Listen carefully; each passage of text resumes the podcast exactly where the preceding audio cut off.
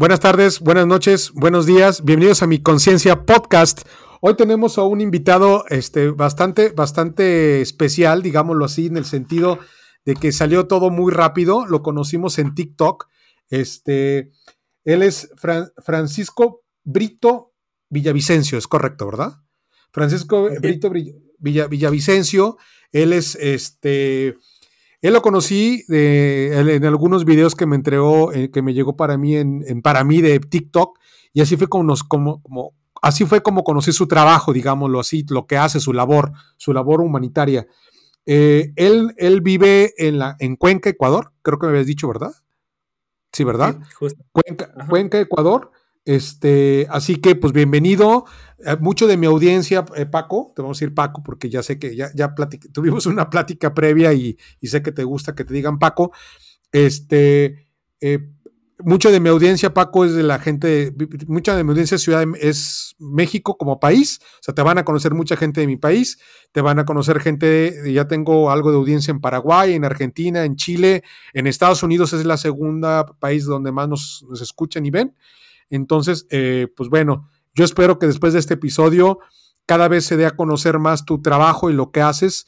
Este, y las, y bueno, no me quiero adelantar, eh, todo lo que estás haciendo eh, de tu trabajo creativo.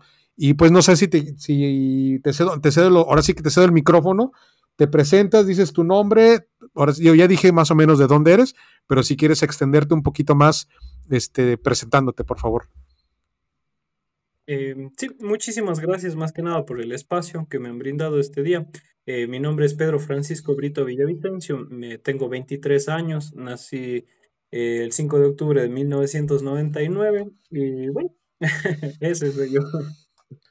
Oye, eres muy joven, este Paco, este, tienes 23 años, yo tengo 49, imagínate la diferencia, puede ser, de hecho tengo un hijo de tu edad, así que puede ser mi hijo, ¿no?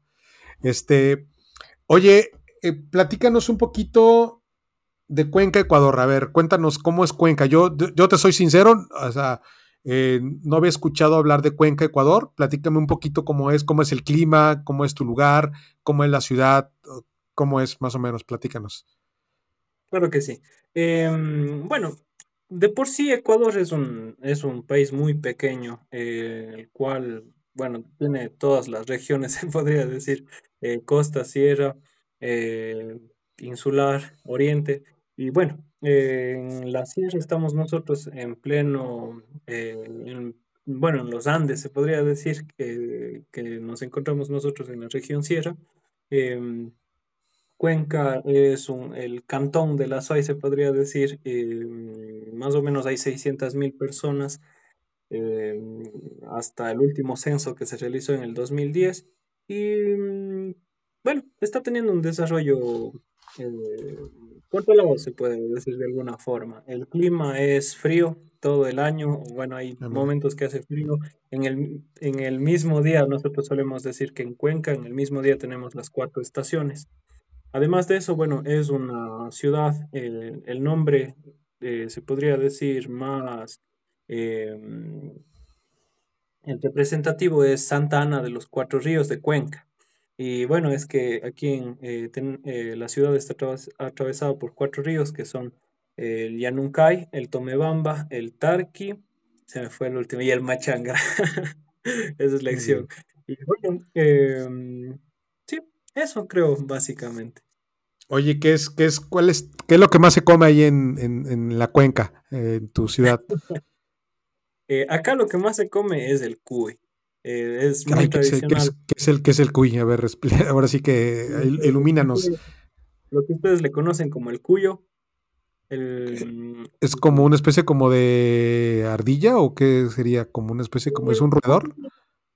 lo que es el conejillo de India. Ah, el conejillo de India. Ajá. Ajá. Entonces, eso es a lo más representativo, se puede decir acá. Eh, el, eh, el, chancho, bueno, la fritada, eh, bueno, ese tipo de cosas más que nada, las tortillas, la tortilla de papa, sí, eso. Entonces, tu, digamos, su gastronomía es un poco más dulce, es o, es variada. Es okay. mayormente salada. Sí. Salada, ok. Oye, este, ¿qué otras cosas, por ejemplo, eh, allá, bueno, antes que nada, cuéntame qué tan lejos estás de, la capital, o sea, donde tú vives y la capital de Ecuador, ¿qué tal? ¿Que la, la, capital de Ecuador, discúlpame, recuérdame el nombre de la capital de Ecuador. Eh, la capital es Quito. Quito, Quito, Quito, exactamente, Quito. ¿Y cuánto y cuánta distancia hay entre Quito y tu ciudad? Más o menos 700 kilómetros, 700, 750. Entonces, sí, en, tierra me imagino que te has de aventar unas 10 horas, 8 horas, por ahí. Mm, bueno, mm, las carreteras ahora nos permiten viajar un poco más rápido, más o menos estamos entre 8, bueno, dependiendo quién maneje de 7 a, 8. Claro, ¿ah? claro. Muy bien. Este, oye, y a ver, cuéntame, ¿qué, música te gusta? ¿Qué escuchas? Este, ¿Cuáles son tus mayores influencias musicales? Si es que te gusta algún tipo de música, algún género. Eh, bueno, realmente yo eh, antes cuando era más, más joven o adolescente, tal vez por decirlo así, me decía siempre ser eh, rockero, pero me he dado cuenta que me gusta absolutamente de todo, de todo tipo de música, disfruto de todo. Yo incluso mm, en una etapa de mi vida, más o menos de los 15 a los 18, 19 años, no recuerdo bien, estuve perteneciendo al coro del Conservatorio José María Rodríguez, que es el conservatorio de aquí de Cuenca, y el cual siempre sacábamos obras, eh, ópera, eh, canciones, bueno, autóctonas se puede decir, villancicos y tal. Entonces he disfrutado desde la música clásica hasta el perreo intenso. Como perro, perro intenso, muy bien. No, no, puedes, no estás ajeno a, digamos, a la, a la moda que está ahorita de reggaetón y todo eso. No, yo respeto todo. Realmente en la vida me ha, me ha hecho darme cuenta que no debo escupir para arriba. hijos, eso es, eso es muy importante, ¿no? Porque luego te cae, ¿no? Entonces, este... Oye, también escuché, eh, bueno, hace rato comentaste, eh, ¿eres casado o estuviste casado, algo así? Eh, sí, bueno, estaba en una relación de seis años. ok. Oye, es un, buen, es un buen tiempo porque tienes 23, entonces sí, fuiste... Ajá. Sí, entonces es, bueno, por diferencias más que nada. Claro, está bien, está bien. Recién la semana pasada incluso. Y bueno, yo me llevo bastantes cosas positivas, sobre todo uno, uno siempre tiene que tener gratitud a, las cosas que aprendió y sobre todo eh, habiendo estado tan, tan joven, ya haber estado con una, una persona eh, conviviendo más que nada, yo creo que eso siempre se, se va a quedar con uno. Claro. Oye, otra cosa antes de entrar en materia, ¿cómo, cómo fue que, que te metiste tú en todo este tema de las redes y TikTok y todo este rollo? Eh, bueno, esa es otra, otra historia súper eh, interesante. Digo, aparte por tu edad, digo, de manera natural te has metido, me imagino, en todo el tipo de redes sociales. Digo, la mayoría de la gente que, usuario de, de, redes como TikTok, pues son gente de tu edad, esa es la realidad. Nosotros somos inusuales, o sea, yo soy inusual en la red, aunque habemos muchos de mi edad, este, pero realmente como creadores de contenido, yo creo que son los de tu edad, realmente los que usan mayoritariamente la red, ¿no? Eh, sí, bueno, por ese lado sí, pero realmente la, la, las redes sociales están abiertas para absolutamente todo eh, target, ya sea edad, eh, qué sé yo, posición socioeconómica, para todo. Entonces, lo bonito es que acorta las distancias, las, no, no le importa edades, absolutamente nada y nos une bastante. Bueno, ya depende de cada persona cómo lo puede utilizar. Claro. Em, antes de continuar, ¿está bien la, la, calidad? Porque yo veo que está titilando un poco. Eh, está bien, está, aquí no ha marcado ahorita que esté pobre, que está, está bien. Entonces, sí, yo tengo acá un indicador y me dice que va fluido todavía. Eh, sí, bueno, realmente esto de las redes sociales comenzó eh, con un proyecto justo con mi expareja, ella se llama Vero. Con ella comenzó un programa que se llama Cuenca Huecas Tour Incluso si es que ahora le, bueno, le cambiamos el nombre por esto de las, de, de la pandemia y tal, entonces queríamos reinventarnos y eh, le pusimos Cuencanotes. Tal vez si es que ustedes pueden buscar en Facebook, eh, todavía lo encuentran. Y eh, llegamos a tener hasta 60 mil seguidores en Facebook. Y mm, bueno, nos, nos ayudó.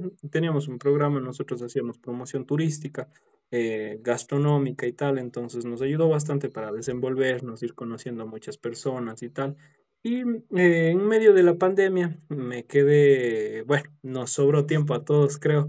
Entonces comencé, eh, eh, comencé a hacer eh, mi canal personal en TikTok, en el cual iba subiendo mi progreso de, con respecto a la prótesis. Comencé con una prótesis de madera y poco a poco fue em, teniendo acogida personas que comenzaron a compartir, a etiquetar, pero bueno, por temas laborales se podría decir, eh, compré una peluquería canina, la cual todavía mantengo mm. justo en este noviembre, van dos años que, que compré eh, la peluquería, entonces me he concentrado bastante, me, he tenido que dedicar mucho tiempo, lo cual ha ido deteniendo un poquito el tema de, la, de las prótesis. De ahí hace unos meses atrás, tal vez unos cinco meses, retomé nuevamente este proyecto eh, y bueno, de ahí acá ha venido creciendo un montón, eh, muchísima gente comparte, le, le, gusta bastante el tema del apoyo social y, ese tipo de cosas, entonces eh, ha ayudado a crecer súper, súper rápido, más o menos ahorita hasta donde recuerdo estaban ya 250 mil. 250 mil seguidores en, en, TikTok. Sí, sí, de hecho tienes una gran cantidad de seguidores, sí, sí, sí me di cuenta.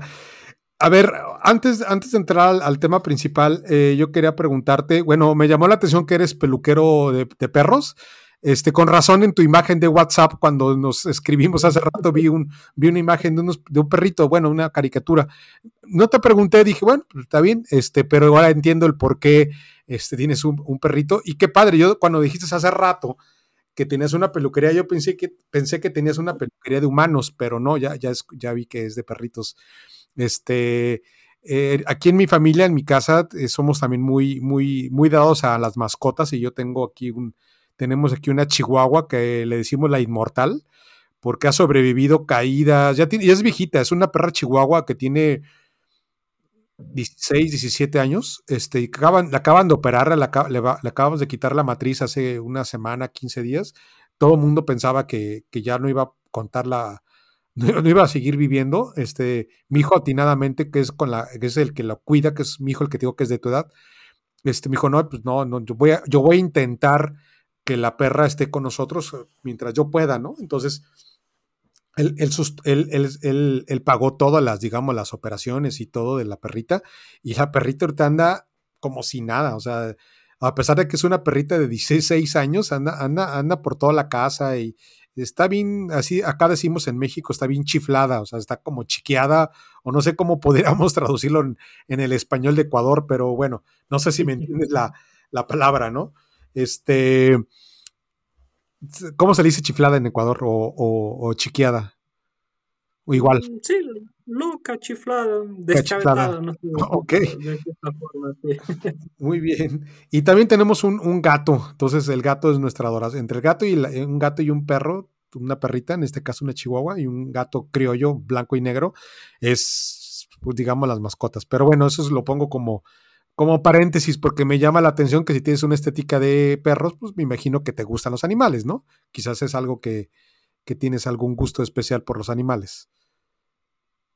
Eh, sí, em, gracias a tal vez a mi mamá. Eh, ella siempre tenía eh, en la casa bastantes perritos. Una vez llegamos a tener hasta 26 perros porque Uy, em, ella, si es que veía algún perrito en la calle que estaba necesitando de ayuda o cosas así, les recogía. Entonces, em, habíamos tenido tres o cuatro perritas en ese momento que estaban preñadas, entonces ya cuando dieron a luz o parieron ya teníamos de la nada 26 perros en total, entonces sí, para mí tratar con animales ha sido siempre normal. También em, tuvimos cabras, borregos, em, un tiempo hubo un caballo, recuerdo, en la casa, gracias a mi ah, hermano. caballos. Sí, eh, ¿qué más? Gallinas, eh, siempre, gansos, me acuerdo muy bien, los condenados te muerden y te sacan un trozo, me acuerdo muy bien. ¿qué más? Sí, gatos también siempre hemos tenido.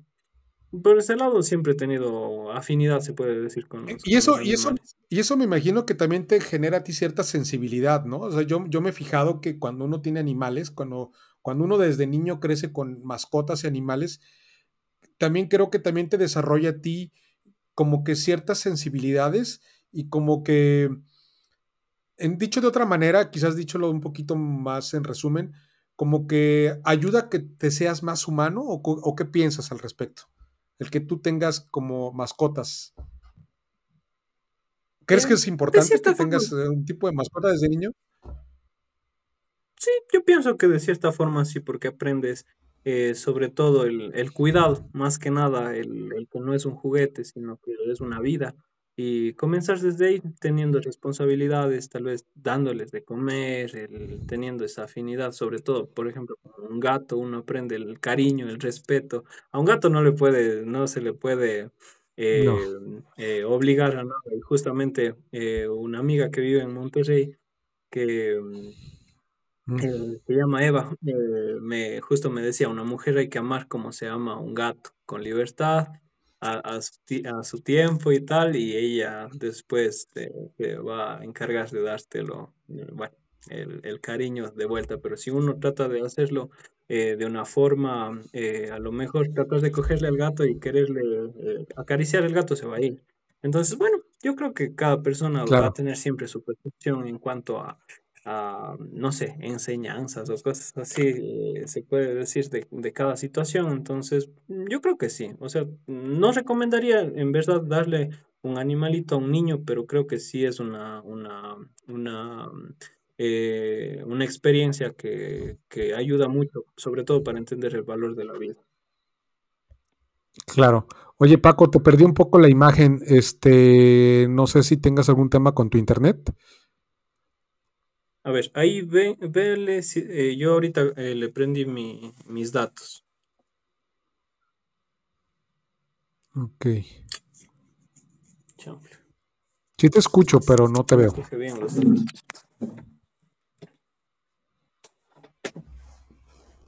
Ahora sí ya. Ok, se ve bien porque los datos no, no cogen muy bien de ese lado, entonces me toca venirme a otro lado.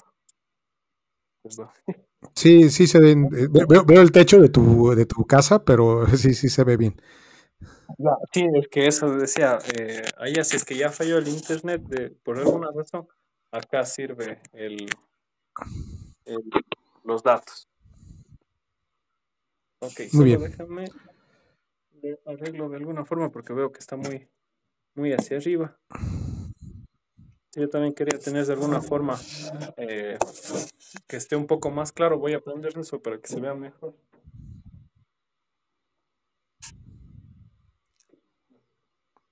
Muy bien, este. Sí, ya se ve, se ve un poquito mejor. Perfecto. Ok. Oye, Paco, este, entrando en materia, cuéntanos un poquito cómo, cómo es que entraste al tema de las prótesis este, que de hecho, pues por eso, por eso yo te conocí en TikTok, por lo que hiciste. A mí me vi varios videos tuyos en TikTok y, y me sorprendió la forma, quizás con materiales, digamos, muy, muy caseros, vamos a ponerlo de esa manera, o muy a la mano, hiciste una prótesis para tu mano. Y antes, y antes, para que la gente que no te conoce, Cuéntanos un poquito por cómo fue que perdiste la mano y cómo fue que decidiste después meterte en el tema de, crear esta prótesis, este, digo, en este caso para ti, y cómo ha ido evolucionando, ¿no? ¿Va? Ya, perfecto. Eh, sí, mm, bueno, realmente yo eh, desde que era niño he buscado, he tratado de buscar herramientas para poder em, darle solución a los problemas o conflictos que se han venido suscitando a lo largo de mi vida. Eh, cuando yo perdí la mano, eh, gracias al trato, por decirlo así, de mi familia, de mis amigos, que fue completamente el mismo, nunca me trataron diferente ni nunca me, me, me querían ayudar en, en, una u otra cosa, como a lo mejor podría presentarse. Eh, esto me hizo, de cierta forma, tratar de yo mismo buscarme o encontrar las soluciones para los problemas que, que se iban dando. Entonces, eh, a partir de ahí yo mismo fui dándome eh, soluciones, haciéndome yo mismo herramientas o, gadgets, por decirlo de alguna forma, para poder eh, desenvolverme normalmente y no necesitar de, de, otras personas. Entonces, esto ha venido siendo desde, tal vez desde que tenía los mismos 13 años. Pero comencé a hacer esta prótesis en medio de la pandemia, justo hace tres años más o menos, eh, eh, en madera. Eh, empecé a tallar literalmente. Un día cogí un, una madera, le, le, empecé a dar forma e hice un dedo. Y quería ver si es que funcionaba, si es que le podía hacer que se cierre, que se abra. Y funcionó. Entonces dije, voy a hacer los cinco dedos para ver. También funcionó. Después de eso le, les puse en una, en una tabla en ese momento para simular más o menos la, la, palma de la mano y también cerraba.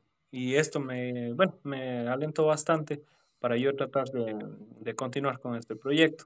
Eh, funcionó, se podría decir, y después me hice una, un socket, o en este caso una, ya la, la mano como tal, en madera. Cogí un pedazo de, de madera de eucalipto que, que fui a buscar y eh, empecé a tallarlo yo mismo completamente a mano. Utilicé herramientas, un taladro, un machete, me acuerdo muy bien, eh, gubias para irle dando forma, o bueno, gubias o formones, y em, bueno, eso de comienzo, una sierra, tal vez, eso, eso fue lo que, lo que, lo que he usado incluso hasta el día de hoy para este proyecto.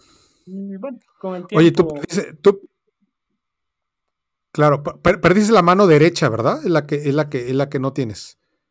Exacto, sí. Y cuando tú naciste, cuando tú naciste, ¿eras, eras diestro o eras, era, o eras zurdo? Eh, no, yo era diestro. Eh, siempre todo. O sea. Mm. Exacto.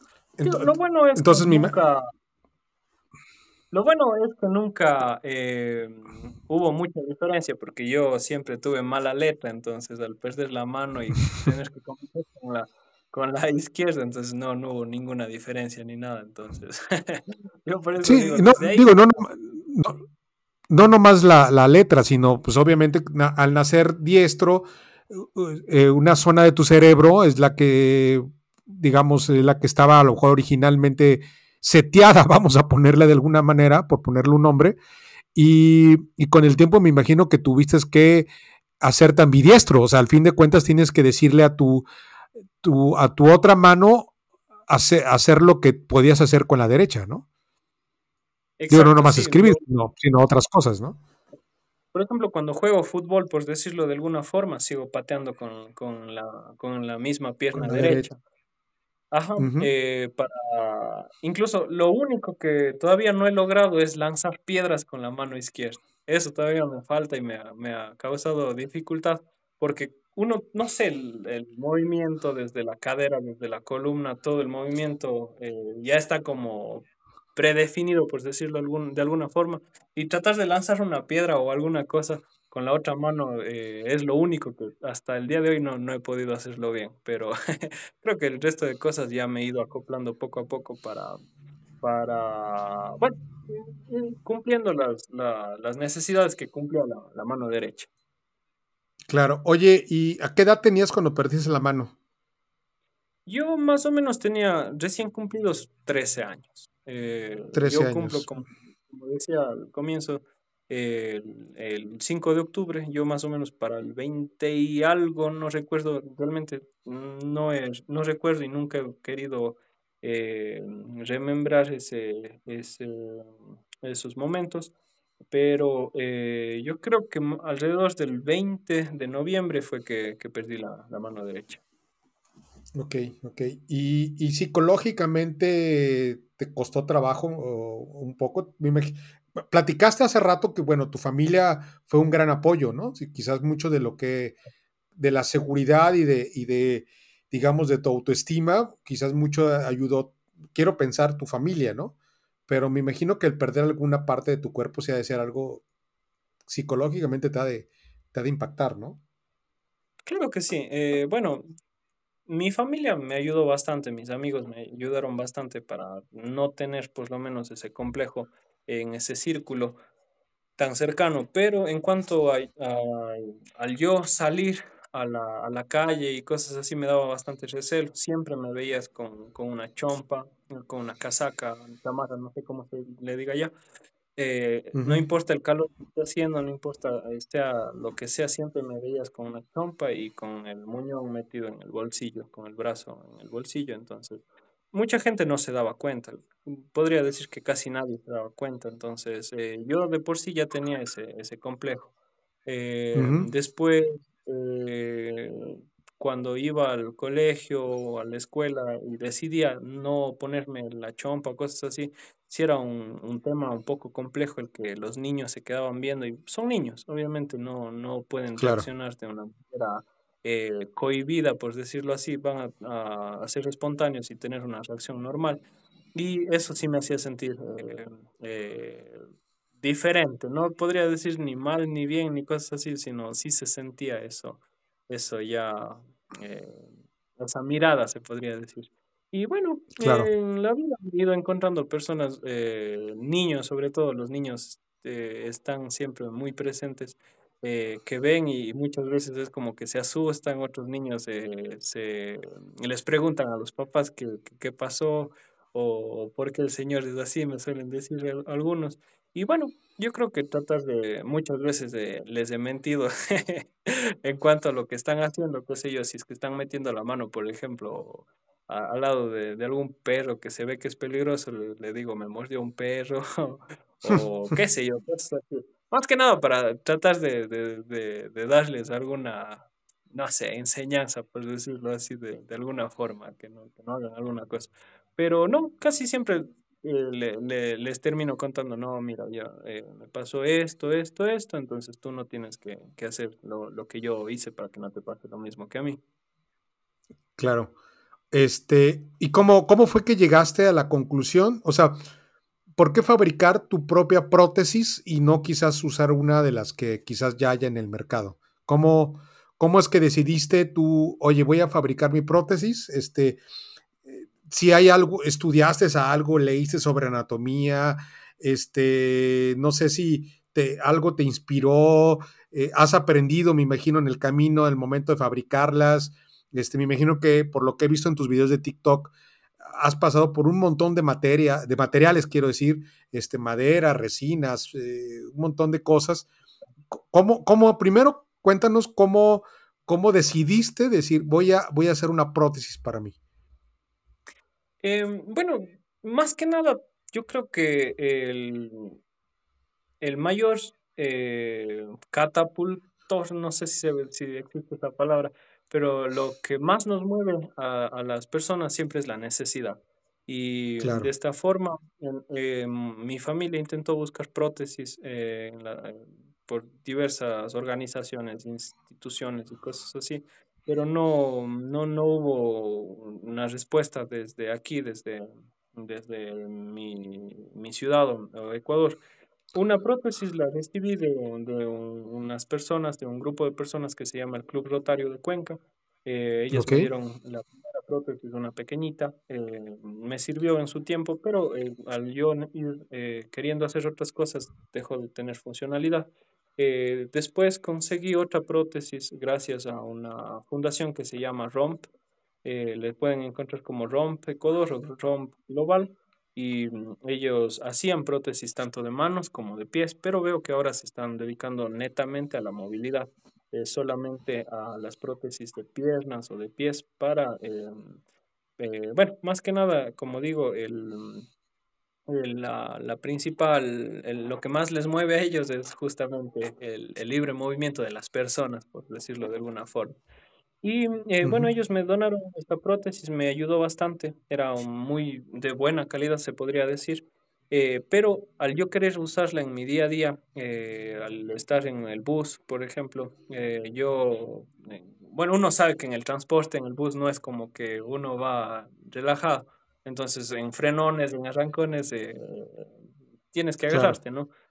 Eh, me agarré de uno de, los, de los tubos esos de seguridad que hay en, en el transporte y eh, en uno de estos arrancones lo, el, mecanismo interno eh, se rompió, se quebró y, bueno, ya no tuvo arreglo. Fuimos nuevamente a esta fundación que tiene sede en Quito, pero me dijeron que ya no, se, ya no la podían arreglar, que, que porque le habíamos, le había yo dado un mal uso y cosas así, intentamos explicarles que fue eh, en, bueno, tratando de hacer mi vida cotidiana, pero ya no, ya no eh, la quisieron arreglar, pero yo pienso que está bien porque, bueno, hay que darle, tratar de darle cabida a, más personas en vez de, sí, claro. bueno, a una persona que ya se le ayudó.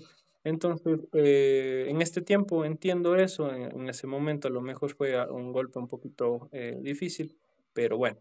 Em, ¿Qué más? Eh, después intentamos buscar otras opciones, em, prótesis mm, biomédicas o, ingestos incluso de, donantes o personas que a lo mejor perdieron su vida, pero pueden, donan sus órganos. No tengo idea o, o del mercado negro, no me entiendo.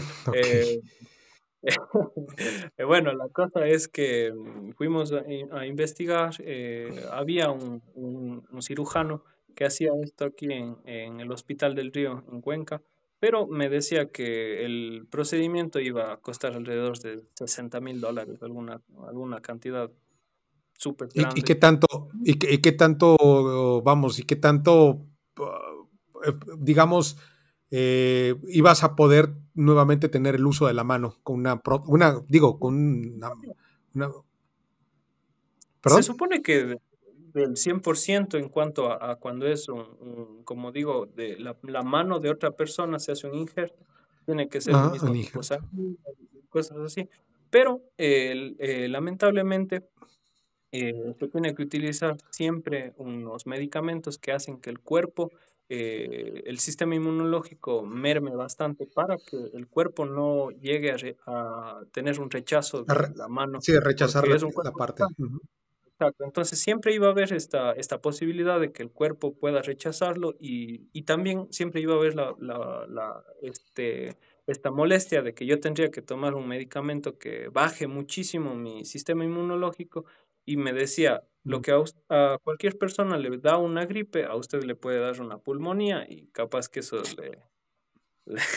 sí, claro, te, claro, te ponía más vulnerable, digamos, ¿no? Entonces, esa era la, por decirlo así, la, la, el pro y el contra. Y mm, la verdad, como familia, creo, decidimos, bueno, uno, no teníamos la, capacidad económica ni, ni, en ese momento ni ahora, pero bueno, eh, porque son precios sumamente altos, demasiado altos. Y eh, bueno, creo que eh, tomamos una, una, buena decisión a la final de cuentas seguir tal cual. Y me ha ayudado bastante porque al, al saber que depende, ya no puedo buscar soluciones en otras personas ni instituciones, eh, lamentablemente el, gobierno acá se supone que, que hay un fondo para, para, este tipo de cosas, pero insistimos, buscamos, eh, fuimos a centros de salud y lamentablemente nunca eh, hubo una respuesta ni un apoyo por ese lado. Así que decidí dejar de buscar opciones y empezar a yo mismo adaptarme al día a día. En este caso comencé a hacer las herramientas, incluso por aquí eh, hay un, eh, una herramienta que utilizo para, para, sostener la secadora, ya que yo, yo baño y seco a los perros y eh, mis peluqueros, los, los, trabajadores de aquí, ellos mm, cortan principalmente. Yo también corto, pero no, no siempre. Entonces, bueno, esta es la, la herramienta. es una botella. Es simplemente una botella que con una pistola de calor le fui haciendo que se recoja este es un, plástico que le envolví eh, cinta aislante y lo que hago con esto es sostener la, la, la secadora y puedo utilizar esta vez la que ya me van a ayudar con la secadora en este momento. Y bueno, de esta forma, de esta forma eh, eh, me he tenido que ir dando, ayudándome yo mismo, más que nada aceptando que a lo mejor no sé, dejar de depender de otras personas, dejar de, de, necesitar de otras personas y empezar a yo mismo buscar este, sí, esta solución. Oye, eso, eso se me hace muy interesante, Paco. Ah, mira, ahí está la seca. Acá está. Entonces siempre yo le, le, conecto y le estoy secando a los perros y con esto estoy cepillándoles. Entonces, bueno, ahí está parte o una de las las soluciones hay y, le sostiene, no, no, no se cae ni nada. Entonces, bueno.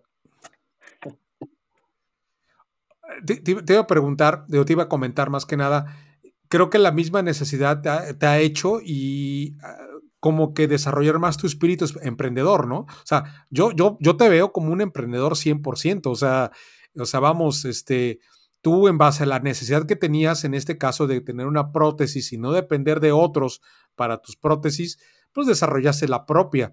Y, eso, y eso me da gusto porque, eh, vamos, y eso me imagino que también es parte de tu estilo de vida, que tienes tu negocio, tienes tu peluquería, o sea, vamos, eres un, por lo que veo, eres una persona, más que nada eres un emprendedor, o sea, te propones algo y lo haces, o sea, buscas buscas la forma este, de, de, echar a volar tus proyectos y eso te convierte ya en un emprendedor, ¿no crees?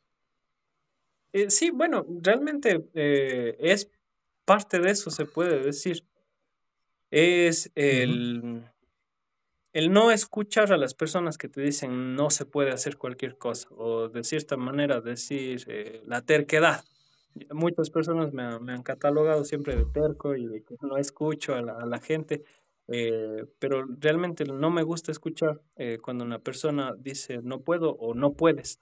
Me dicen no puedes hacer algo, es cuando más me, me, entran las ganas de hacer algo. Por ejemplo, de hacerlo, o sea, te, te, retan, ¿no? Sí, exacto. Entonces, eh, que me digan no se puede algo es como, como que me digan a mí hazlo, literalmente hazlo.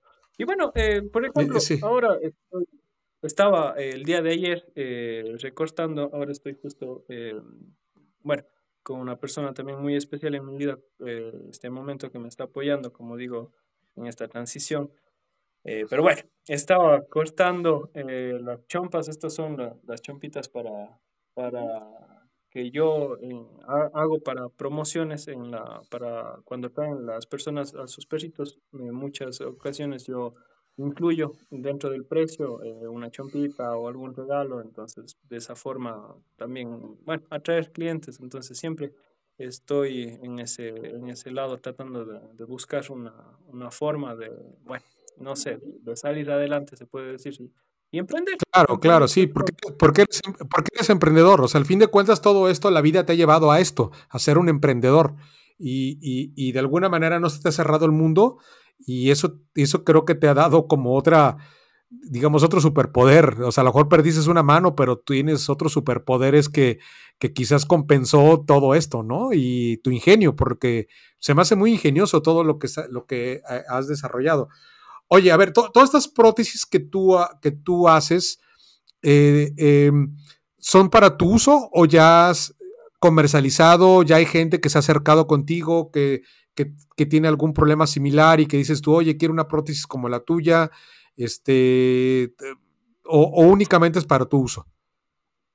Eh, bueno, comenzó para mi uso personal, se puede decir, comenzó este proyecto eh, para yo mismo tratar de buscar una solución, pero siempre quise eh, que no sea solo para mí.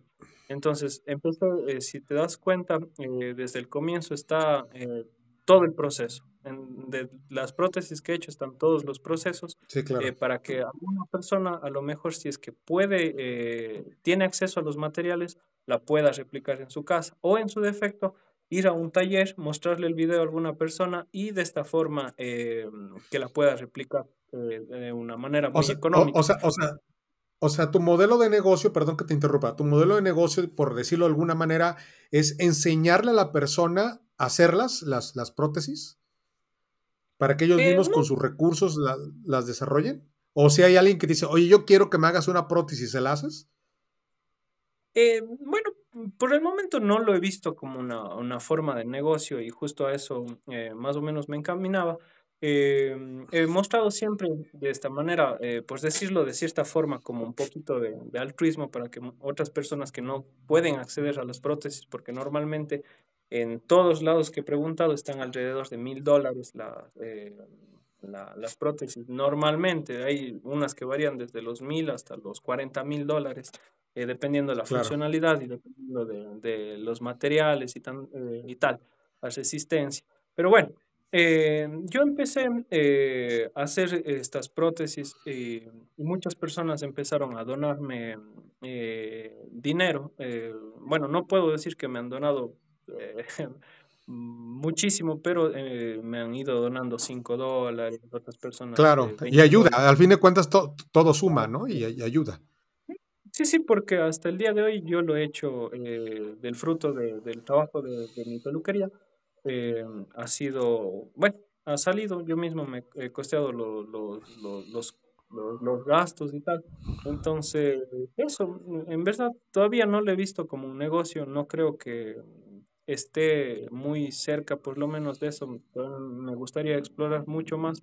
Lo que sí eh, estoy tratando de hacer en un futuro es una fundación. Me encantaría tener una fundación para poder donar este tipo de prótesis a otras personas y a lo mejor eh, que el rédito de alguna forma eh, sea a través de empresas que les gustaría patrocinar y costear estas, estas prótesis. Eso yo creo que sería mi ideal más que nada. No, no me gustaría convertirlo en, en un simple negocio, por decirlo de alguna manera, porque justo eso es lo que he querido eh, eh, Evitar. combatir. Exacto. O sea, De, el- de que, que, que lucre, o sea, que, que haya una- un lucro, ah, digamos, desmedido por la exacto. fabricación de las eh, prótesis y al hacer un lucro desmedido posiblemente de- ya no es accesible a toda la población, ¿no? Me imagino que por ahí va tu enfoque. Más o menos, yo más o menos, eh, han, ya, hay- ya han habido personas que me han donado el valor ex- eh, entero de una prótesis, que en este caso, a mí alrededor me sale de unos 100 dólares, en algunas un poquito más, en otras un poquito menos, solamente en materiales. Y eh, lo que yo puedo decir es que mm, estoy buscando a las personas que necesiten, en este caso que vivan en Cuenca, em, que hayan perdido ya sea su mano izquierda, bueno, su mano izquierda o su mano derecha a la altura de su muñeca y eh, poderles donar la, la prótesis. Eh, han habido personas que me han dicho perdí la, la, el- la- la mano o el brazo desde aquí, tal vez desde medio brazo, medio antebrazo, desde el codo, pero lamentablemente todavía no he podido avanzar este proyecto hasta, hasta esa escala.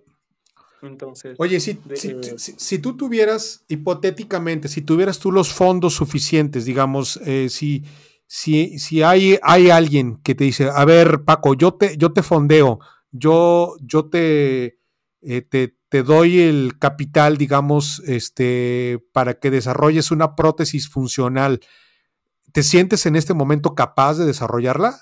Casi completamente, o sea, que te dediques que digamos, me voy a dedicar 100% al desarrollar la prótesis. Este, este, obviamente tú vas a poner las reglas del juego, pero este, tú ahorita si encontraras esa persona o, esas, o ese grupo o esa asociación, ¿te dedicarías 100% a, a, a desarrollar las prótesis, por ejemplo? encontrar a, a una persona o empresa o organización que me ayude con, con fondeando eh, este proyecto, yo creo que me dedicaría al 100% al desarrollo de esta prótesis. Realmente como yo, eh, yo hice una, un banner, un circular, en el cual decía, bueno, mm, todavía no, no está la fundación, pero yo ya le puse un nombre que es Take My Hand. Eh, me gusta mucho la música, como digo, y me encanta Elvis Presley, entonces tomé esta, esta, esta pequeña parte de, de, de una canción de eh, que dice justo Take My Hand, entonces me, me hizo mucho sentido. Eh, trato, eh, se podría decir, eh, de ir desarrollando esta prótesis todavía un poco más. Realmente no pienso que esté lista para ser comercializada ni, ni, ni a lo mejor hecha a una grande escala. Todavía eh, quiero mantenerla un poco pequeño con estas 10 personas e ir viendo eh, cuáles son las falencias, eh, las cosas que se pueden ir mejorando y de esta manera eh, poder en la siguiente, eh, bueno, corregir esos mismos errores. Y eh, como digo, el proyecto está todavía en proceso, así que eh, no, no la podría decir que está lista, como, como digo, para vender o, o cosas así, no. Pero si es que encontrara las personas que me ayuden con los fondos necesarios, yo me, me, me centraría al 100%. Y sobre todo, eh, hay mucho apoyo de personas, sobre todo de México, de Monterrey, me ha, me ha sorprendido. Hay muchísimas personas que me, me, me quieren apoyar, bueno. eh, diseñadores eh, que quieren ayudarme con el tema justamente, bueno, de diseño, ¿no? y bueno, un montón, impresiones, impresiones 3D, me han querido ayudar muchísimas personas.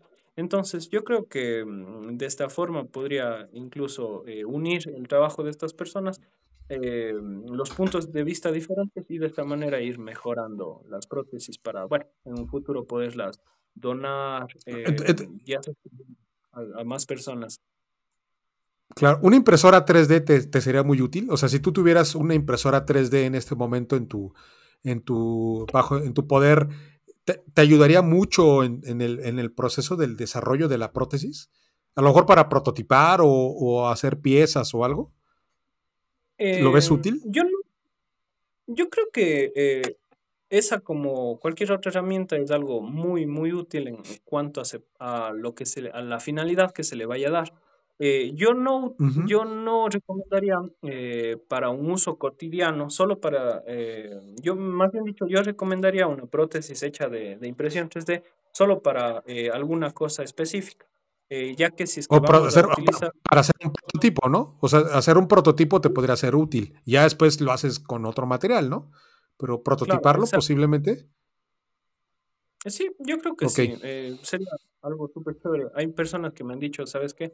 Envíame fotos de, de la prótesis, yo eh, escaneo o yo digitalizo y te mando eh, para que tú puedas, eh, em, ¿cómo se dice?, reproducir en otros lugares y mandar a otros lados. Entonces yo creo que sí sería algo, una ayuda súper grande si es que lograra conseguir una, una impresión, una impresora. O sea, o sea si, hipotéticamente, si a ti te llega una impresora ahorita, hipotéticamente, que te llega ahí a tu casa y te dice, aquí está tu impresora 3D, ¿sí te ayuda este, en tu proceso de diseño? Digo, yo sé que no es para producirlas en masa, yo lo sé, pero sí te ayuda un poco, sí te ayudaría, sí harías santos cuánticos, digamos, de alguna manera, para que puedas eh, desarrollar más rápido tus prótesis y, entender el funcionamiento, a lo mejor hacer, porque tú has trabajado mucho prueba y error, por lo que observo. Entonces, posiblemente el, que estés a prueba y error, eso te puede agilizar un poco más el proceso. Sí, efectivamente yo pienso que sí, 100%, porque, eh, bueno, como digo, son herramientas que uno puede ir eh, hasta experimentando, a lo mejor tratando de bueno, el proceso de tallar uno mismo a mano es muy difícil y se, se hizo alguna cosa, la pieza se, se rompió o alguna cosa, toca deshacer la pieza y volver a comenzar. Entonces, eh, yo pienso que se puede prototipar eh, con la impresora, ver si es que va a funcionar el mecanismo. Eh, sería una ayuda súper, súper grande. Sí, justamente para eso yo los, para eso yo había visto la impresora 3D. Dije, bueno, posiblemente no para que produzcas en masa, pero sí para que prototipes, corte los tiempos de desarrollo y quizás ya después buscas una maquiladora o alguna empresa que te la haga en serie, ya con otro tipo de tecnología, con otro tipo de maquinaria, ¿no? Este. Te iba, te iba, a hacer otra pregunta con respecto a, las prótesis. Eh, ¿Has estudiado algo que tenga que ver con, digamos, con fisonomía humana, con, las partes del cuerpo, para entender la mecánica de cómo funcionan los tendones, cómo funcionan, cómo funciona este, las manos, este, ¿Has leído, te has metido en internet, te has asesorado con algún médico o alguien? ¿O ha sido así como o sea, sí te, sí, te, sí te percibo muy echado para adelante, o sea, como que dices tú, esto lo voy a hacer, aunque no sepa cómo chingados, perdón por mi mexicanismo, aunque no sepa cómo chingados lo voy a hacer, pero lo voy a hacer. O sea, eso, y eso se me hace muy aplaudible de tu parte. Pero, eh, ¿has, ¿has, estudiado o, has, te has asesorado médicamente, por ejemplo, o algo? Mm, no, realmente eh, seguido algo como tal, no. No, no, no he seguido ningún curso ni nada. He buscado información en internet, pero es muy escasa en cuanto a prótesis y tal, porque obviamente ese es el negocio de, de ciertas personas, ¿no? Entonces, obviamente, este, esta información es, es, es cuidada, ¿no? Eh, bueno, te comento una, una historia eh, interesante. que, que, me, que me motivó muchísimo más con este proyecto. Yo estaba trabajando con una universidad aquí de Cuenca, eh, una universidad politécnica, pero eh, la cosa es que ellos, eh, llevé la prótesis de madera y les dije, ayúdenme, eh, quiero tal vez que me ayuden con una beca, que me habían incluso prometido desde tiempo atrás, pero bueno, pero no, no se dio. les dije, ayúdenme entonces con materiales para yo poder seguir avanzando. También me dijeron que no. Les dije, en todo caso, ayúdenme entonces solo con los instrumentos, porque ahí tienen todos los, los instrumentos y muchas veces no, no los están utilizando.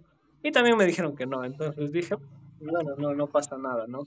Entonces, eh, eh, uno de estos ingenieros me dijo, ¿sabes qué? No pierdas tiempo, esto ya se ha intentado hacer, ya se ha hecho, eh, mejor busca otra cosa que hacer.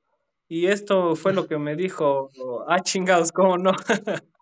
Entonces, bueno, es que a lo mejor muchas personas me han dicho que mientras más, a lo mejor, uno estudia alguna cosa, eh, se centra tanto en las cosas que ya están hechas que cuando uno eh, quiere imaginar, eh, se cierra. Entonces, a lo mejor pasó esto, no, no, no, no le vieron un futuro a este proyecto y cuando empecé a hacerlo, ahí empezaron los celos, entonces ya me dijeron que, que tengo que, que, tener silencio en base a al proyecto y, bueno, un, montón de cosas ya, más que nada, porque empezaron, se dieron cuenta de que sí lo podía hacer y que lo estoy logrando en este momento. Eh, eso, claro. eso básicamente. Sí, de ahí, como digo, eh, he querido estudiar alguna cosa en base a esto, pero no se ha podido presentar la, la oportunidad, más que nada, sobre todo por el tiempo, no puedo descuidar tiempo y... la, peluquería. Es mi, mi sustento. Y eh, sobre todo, bueno, la, la, oportunidad a lo mejor no se ha dado económicamente para yo mismo pagarme una, una carrera o alguna cosa. Entonces, bueno, han sido varios, varios limitantes, eh, por decirlo así, pero yo eh, he googleado, por decirlo de alguna forma, incluso puedo mostrarles un poquito. Eh, aquí tengo la, la, última prótesis que, que estaba haciendo. Ah, bueno, este es el, el, el arnés, por decirlo de, de ¿E-, ¿Esa es la que, la, que tienes, la que tienes en TikTok? ¿La que mostraste en TikTok? Sí, esa es la última que hice. Eh, me puse a, a, googlear y vi eh, el funcionamiento de los dedos, de las falanges, eh, los seccionamientos y, todo. Traté de replicar. Este es un modelo de prótesis que ya se ha hecho toda la vida en, en, en verdad. Así que no, no, no, les puedo decir de todo corazón, yo no he inventado absolutamente nada, solamente he recopilado eh, a lo mejor ideas, pensamientos y, bueno. Claro, y, tienes, y tienes mucha voluntad, o sea, veo que tienes mucha voluntad de hacer las cosas, eso es lo más importante. Así es, bueno, eh, trato siempre de estar ocupado. Y bueno, eh, como digo, estaba buscando, googleando ¿Cuál es el funcionamiento? Entonces, eh, encontré cuáles son los tendones, los músculos eh, que hacen que se abra la mano, que se cierre, eh, que pasan por todo el brazo hasta llegar, bueno, al hombro y tal, algo súper, súper extenso, se podría decir, que en resumidas cuentas lo que hice fue tratar de replicarlo de alguna manera con elásticos en, en la parte exterior para que la mano siempre esté abierta y eh, poniendo a través de las falanges en esta parte de acá eh, los tendones para que logre que los dedos se cierren. Claro. En este caso se ve un poquito más, yo creo, de este, de este lado de acá. Sí, ahí está. Ya, ok. Y bueno, eso para tratar de replicar el funcionamiento de, de, de, las manos, de los dedos. Exacto. Yo, eh, ¿por qué le hice de esta forma? Si te das cuenta, la mano no es así. La mano no es de esta forma como está aquí replicado. Es porque yo veo eh, y he visto en muchas prótesis eh, que no se pueden levantar cosas con ellas. Y lo que a mí me interesa es que en verdad sea una prótesis funcional que me sirva en verdad en el día a día. Y por esta razón le hice este diseño que esto sí yo creo que no, nunca lo he visto en ningún otro lado. Entonces, lo único que me podría atribuir de alguna forma sería la, forma nada más. es eh, que me permite levantar cosas pesadas. Por ejemplo, no sé si eh, te diste cuenta, que yo he ido al gimnasio con tanto con esta. Ah, sí, sí, sí vi el video. Ajá. Y, me levanto fácilmente eh, mi peso, levanto pesas y ese tipo de cosas, porque bueno, he tratado de ir haciendo que la prótesis en verdad vaya a cumplir una funcionalidad y no tanto me he ido concentrado en, en el lado estético. Claro que he tratado de, que se parezca lo más posible al, a la mano humana, pero sobre todo conllevado a, que sea más funcional. Claro. Oye, entonces, si a ti te llega, digamos, una impresora 3D, te llega de alguna manera una, una, beca académica, estás bien dispuesto a entrarle y a estudiarle y a meterte de lleno. Yo creo que sí. a todo, a todo lo que sea un Muy bien. Para, mí, le hago.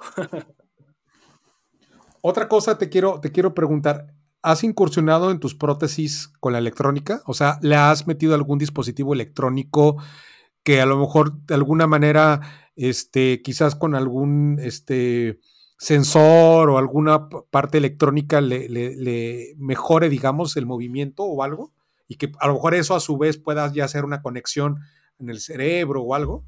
Digo, no sé si lo has pensado o, ya has visto algo así. Eh, perdón, solo déjame ver el nombre, eh, voy a quedar súper mal. Estoy trabajando con una persona, esto fuera de, del podcast, estoy trabajando con una persona eh, justo de México que está trabajando en el Departamento de Investigación de México, pero quiero ver el nombre para no regarla. Sí, esto no te preocupes, está bien. A ver, solamente veo eh, Gaby Castillo. Perfecto, ya, esa nada más. Listo. Ok, Gaby Castillo. Muy bien.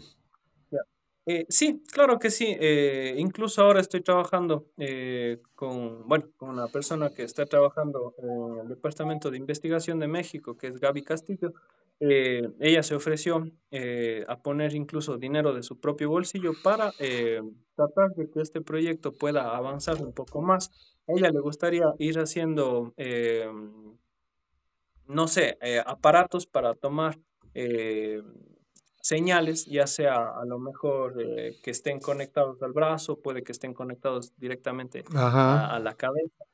Eh, es algo que yo no entiendo, la verdad, no tengo el conocimiento, pero ella me explica un montón de Pero no creo que se te dificulte entenderlo, Paco, ¿eh? O sea, ya a estas alturas del partido, no creo que haya una barrera contigo que te impida aprenderlo y hacerlo, ¿eh? Así te lo digo abiertamente. Muchísimas gracias. Tal vez, bueno, metiéndome un poco más en, eso, eh, puede que logre dominar un poco esa, esas áreas. Pero yo sí respeto bastante eh, eso, sí, porque yo puedo empezar a tratar de hacer algo, pero nunca me voy a comparar con alguien que ya lo esté haciendo y sobre todo eh, que ya tenga un conocimiento académico, que ya se esté desenvolviendo en esa área. Entonces, bueno, eso, yo lo único que le, he metido de electrónico, se puede decir, es eh, en, esta, en esta prótesis, en esta mano, que quería replicarla, una mano de Iron Man, nada más le, le puse una batería y un, y un poco eh, que lo que hace, bueno, prenderse y nada más. Claro, claro. una de las luces para que se vea mejor.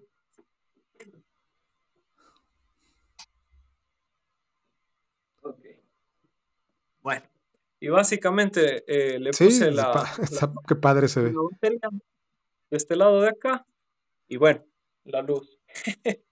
y eso nada más, como digo, como digo, eh, el conocimiento, a lo mejor en, esta área sí eh, lo tengo muy limitado, pero bueno, trato de, de alguna forma eh, meterme en eso, claro.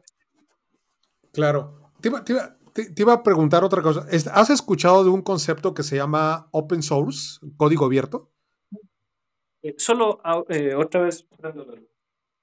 Sí.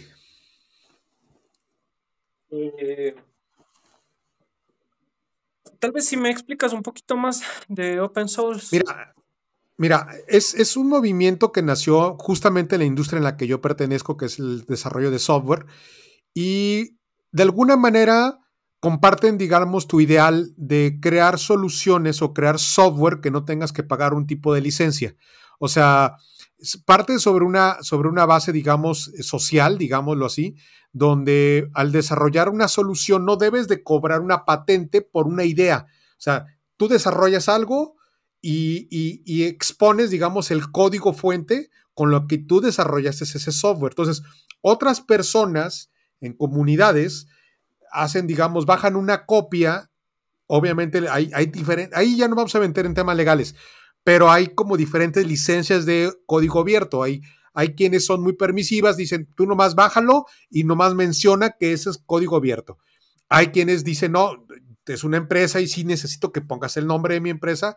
Y hay muchas, digamos, muchas variantes del código. En general, la idea en esencia es que el conocimiento es de todos y que no es un conocimiento eh, privativo. Y eso, y eso eh, ha ayudado a la evolución de la industria del software a pasos agigantados. O sea, hoy en día miles de programadores estamos conectados en el mundo y estamos escribiendo líneas de código que compartimos en repositorios eh, mundiales y, y, a lo mejor yo una forma de desarrollar un problema o de solucionar un problema le sirve a otra persona quizás del otro lado del mundo, quizás en, no sé, en, en China o, en, no sé, bueno, China no, porque es un país como todavía muy cerrado, pero posiblemente en, a lo mejor en, en, Malasia o algún, en Indonesia, en alguna otra parte, agarra, agarra el código, agarra mi idea, dice, ah, mira, esta idea es interesante, la voy a agarrar, la voy a transformar y voy a crear un producto.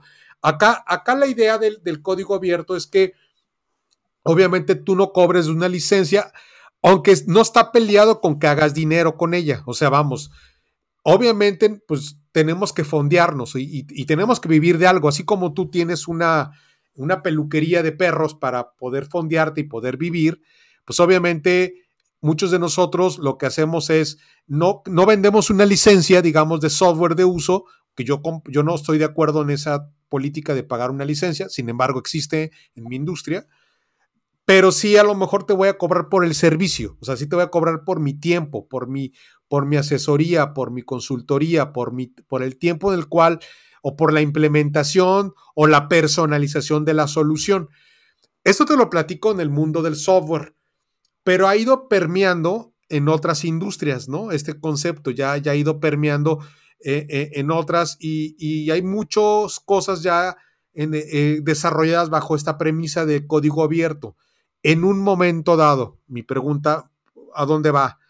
Todo lo que tú estás desarrollando actualmente, digamos los patrones de diseño, la tecnología, la electrónica que se llegue a desarrollar, el prototipado y todo, tú estás dispuesto en un momento dado que crear una comunidad global para que la gente de alguna manera pueda seguir colaborando y pueda ir mejorando el tus prótesis y podamos llegar, llegar utópicamente a aquella idealización como seres humanos de poder, como lo, no sé si viste la película de Hombre Bicentenario, este, basada en, en, Isaac, en la novela de Isaac Asimov, este, que de alguna manera, pues ya hay muchas prótesis o muchas partes del cuerpo que, que fueron desarrolladas de manera artificial este, ¿Tú estás de acuerdo en un momento dado en, de, poder desarrollar algo así bajo esa premisa de código abierto, que el conocimiento es de todos, que el conocimiento es de la humanidad? Eh, sí, yo creo que sí. Como digo, eh, al comienzo de forma, como decía, de cierta forma altruista, por no creo que a veces esa palabra se queda muy, muy grande. Eh, bueno, lo que quería decir es que mm, sí, no, no he tenido problema nunca con compartir el conocimiento que, que voy haciendo. Como digo, eh, mm, eh, en los videos está todo el proceso, la gente lo puede hacer desde su casa a lo mejor. Incluso una, una mamá me decía, justo de México, también de Monterrey, que su niño había nacido con su manita eh, como yo más o menos tal cual, pero con unos pequeños deditos de aquí, unos pequeños deditos eh, que no se habían desarrollado bien. Entonces me decía que le gustaría que yo le mande una prótesis o cosas así para, que, eh, para poderle adaptar a las diversas cosas que le gustaría hacer este niño. Yo le dije, ¿sabes qué? No te puedo ayudar, la verdad.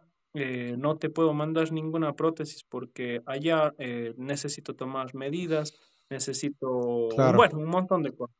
Lo que sí puedo hacer es enseñarte eh, justamente qué tienes que hacer tienes que comprar alginato, que es para sacar eh, el molde tal cual de la mano de su niño, y eh, yeso, y que cuando tenga el molde, se podría decir de alguna forma, no es nada despectivo ni nada, el, molde hembra puede vertir el, el, yeso y sacar un molde macho. Y de esta manera poder empezar a trabajar y ella misma irle haciendo las, em, las herramientas a su niño. Entonces yo le dije, compra estas dos cosas, cuando tengas el alginato y el yeso, me llamas, yo te indico qué tienes que hacer eh, y cómo vas a ir haciendo eh, la prótesis para tu niño. Y le dije, incluso sé que este, este problema, por decirlo así, no solamente le aqueja a tu niño, sino puede que él, eh, lo sufra. Claro, a, a miles, miles de personas a nivel mundial, ¿no?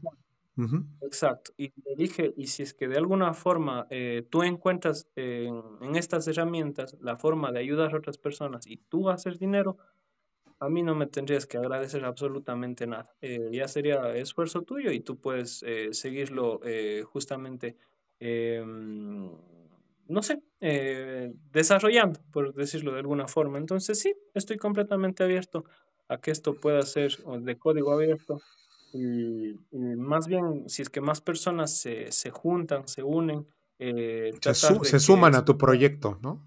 A tu fundación, porque aquí ideal, lo, lo, ideal sería que tuvieras tu fundación ya y que nos sumáramos muchas personas en tu proyecto para hacer, hacerles llegar este tipo de prótesis o este tipo de conocimiento y que y mejore la calidad de vida en la, con la premisa de que tiene que ser a bajo costo y, digamos, de alguna manera eh, este, fácil de hacer, ¿no? O, funcional y práctico, ¿no? ¿No crees?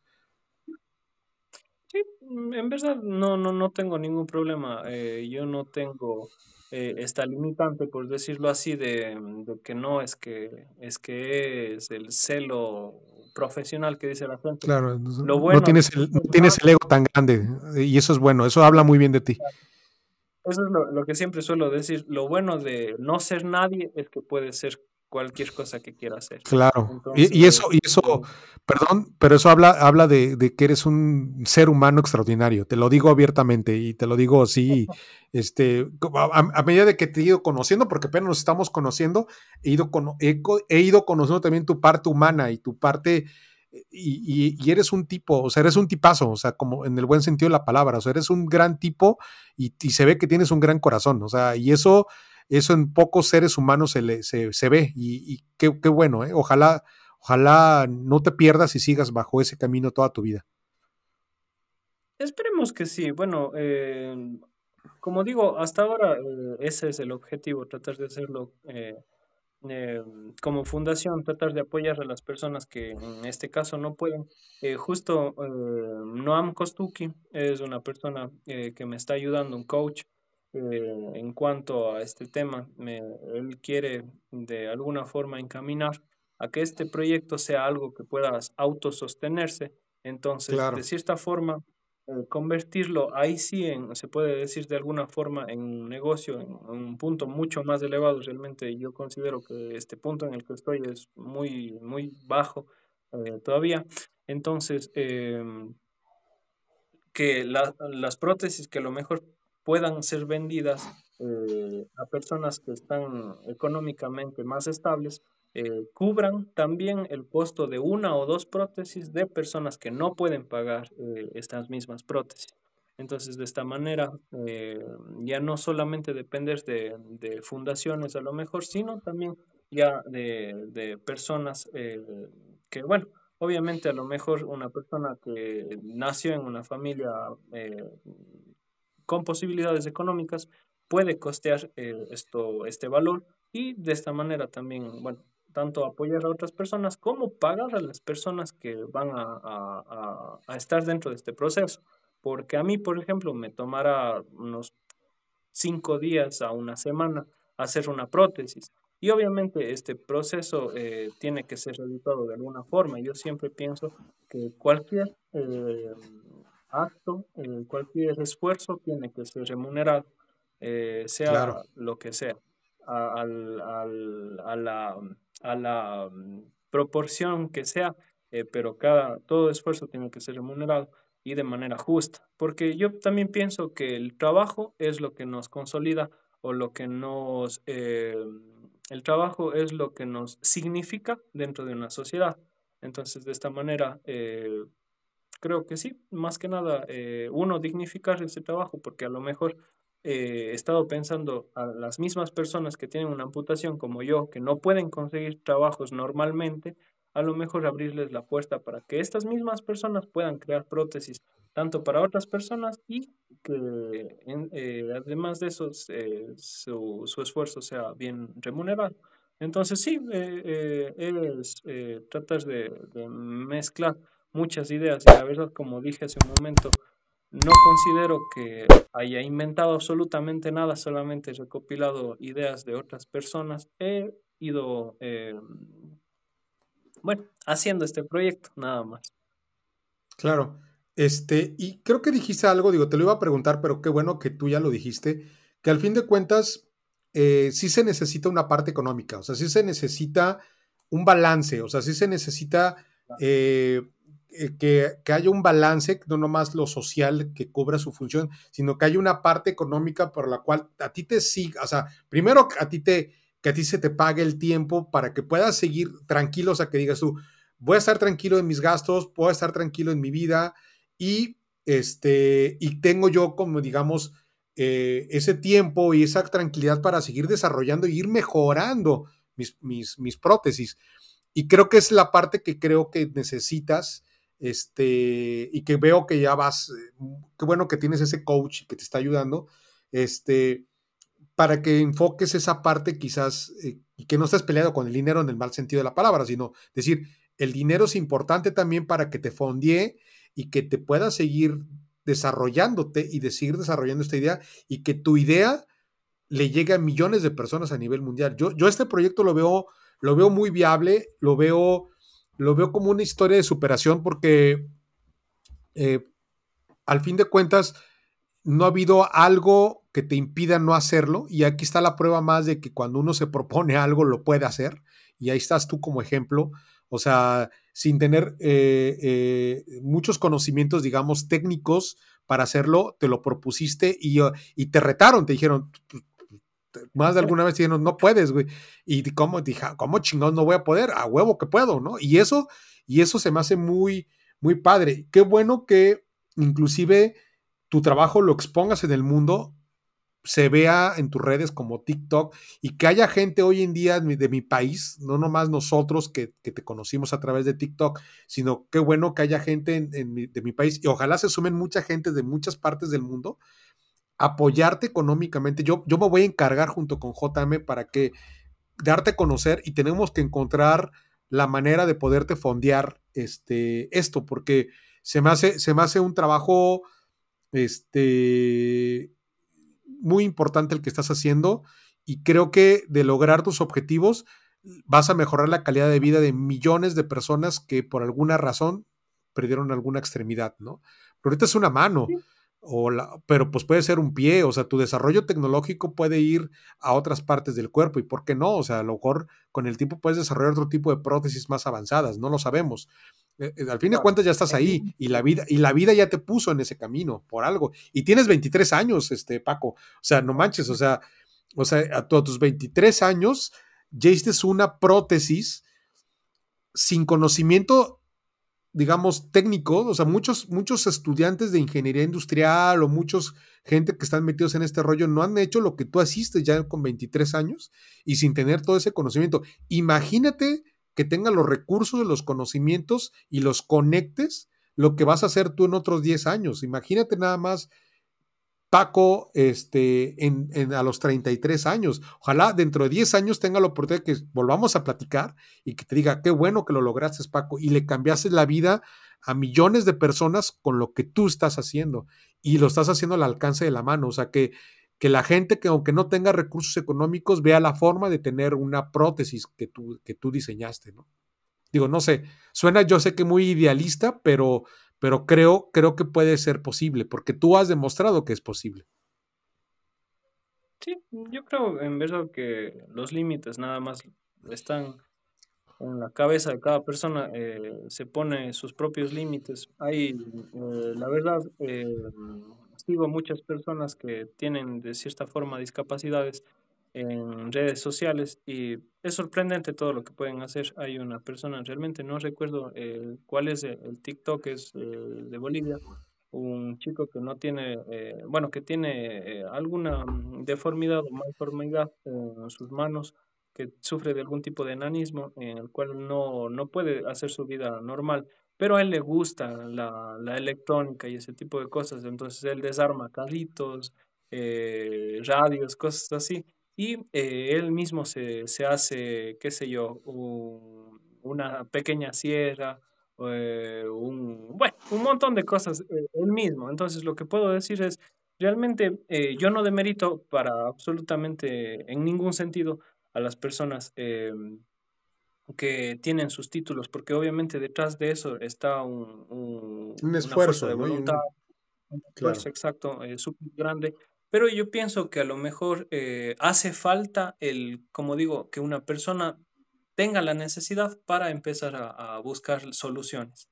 Entonces, bueno, eso también no, no pienso eh, más bien dicho, yo pienso que cada trabajo eh, forma parte de una, de, una, de una sociedad como en la que estamos viviendo, ya sean trabajos pequeños como sean trabajos grandes, de visibilidad o, o, de funcionalidad. Entonces, pienso que vivimos en, en, una, en una máquina que está girando en armonía, por decirlo de alguna manera pero que todavía se puede, se puede eh, ir mejorando de, de, cierta manera, que es, eh, no sé, el camino de la evolución y todo siempre es el, el mejorar, el adaptarnos y bueno, tomar a lo mejor las necesidades y convertirlas en oportunidades, que es justo lo, lo que he tratado de hacer en este, en este proyecto. Claro. Oye, oye Paco, para ir finalizando el episodio, este, ¿Tú eres creyente? ¿Tú, tú crees en algo? ¿Eres, eres creyente? Eres, ¿Tienes alguna un dogma de fe o algo? ¿O, o, eres ah, este bueno. o no? Digo, si, si lo quieres compartir, digo, no hay problema. Eh, mi familia siempre suele decir mi mamá que para llevarse con, con, todo el mundo no se debe hablar de fútbol, de religión ni política. Pero claro, no, no, no. Eh, no, está bien, está bien. Y, si no lo quieres compartir, está bien, ¿eh? No hay problema. Está bien. Está bien. Eh, no, yo realmente no, no tengo una religión como tal. Mucho tiempo de mi vida me consideré eh, ateo. Eh, no, no, no, no sentía ni siento tal vez de cierta forma una fe heredada, como muchas personas la, suelen tener. Pero sí es verdad que mm, alguna vez escuché de algún filósofo que decía que a Dios se lo encuentra o en, o en demasiada sabiduría o en demasiada ignorancia. Y esto se refiere a que a lo mejor cuando ya no los médicos, los científicos no pueden encontrar el, el porqué de alguna cosa, se le empieza a atribuir ya a algo divino o cuando ya ni, eh, cuando ni siquiera se, se sabe absolutamente nada, sino solamente le dicen es Dios. Entonces, bueno, realmente estoy eh, en una etapa eh, de mi vida en la que no puedo negarme ni cerrarme absolutamente nada eh, sigo abriéndome, buscando realmente el,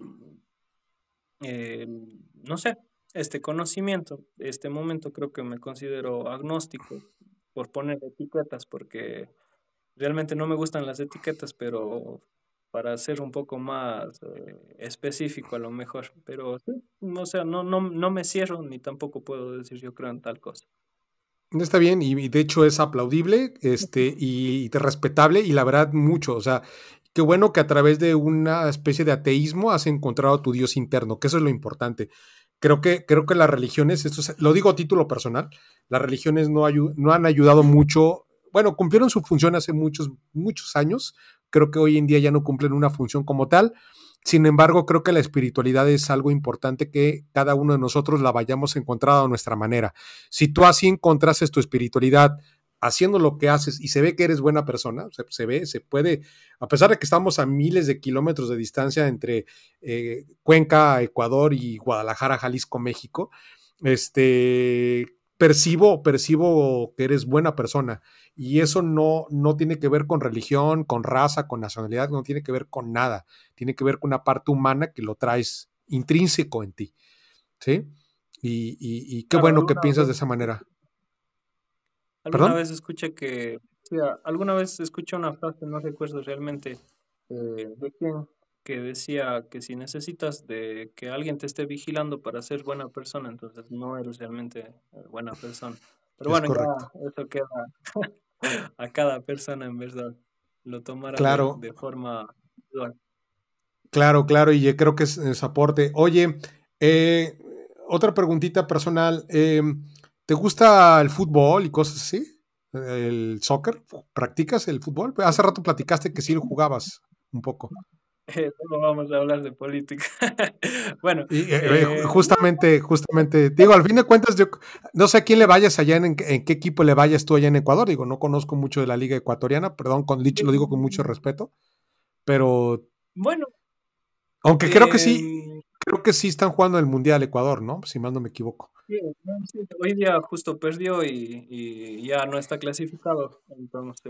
no te preocupes, México, México mañana va a estar más o menos, vamos a hacerles compañía con cómo está nuestra selección. Entonces, pero bueno, este. Eh, yo, yo comparto bastante. Mi papá eh, le gustaba bastante el fútbol cuando yo era niño y, casi siempre coincidía que estaba viendo Dragon Ball cuando, ah, cuando cuando mi papá quería ver el fútbol, entonces no podía ver Dragon Ball porque mi papá quería ver el fútbol, entonces desde ahí ya era como que alguna, algún sentimiento, por decirlo así, eh, de rechazo, no sé, pero en cambio, cuando es jugar yo fútbol como deporte, eh, como en base a, a, a, no sé, a esa complicidad con amigos y cosas así, me, me parece algo súper chévere. Eh, eso, ah. pero realmente respeto, respeto a, completamente. Qué, a, qué, ¿A, qué, equipo le vas en Ecuador? Eh, la verdad, la verdad, la verdad me es muy indiferente. Obviamente como no, eres, no, es, no, no, eres fanático de algún equipo, pues está bien, ¿eh? Y cosa me parece correcta.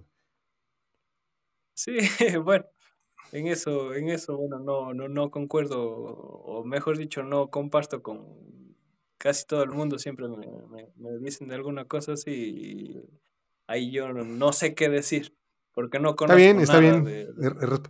¿Has, has, has, has, observado otros deportes en el mundo? ¿Otras cosas que te hayan, que te hayan inspirado? Por ejemplo, los Juegos Olímpicos, recuerdo que hay unos corredores este, que perdieron, hay, a ver, eh, voy a hacer memoria.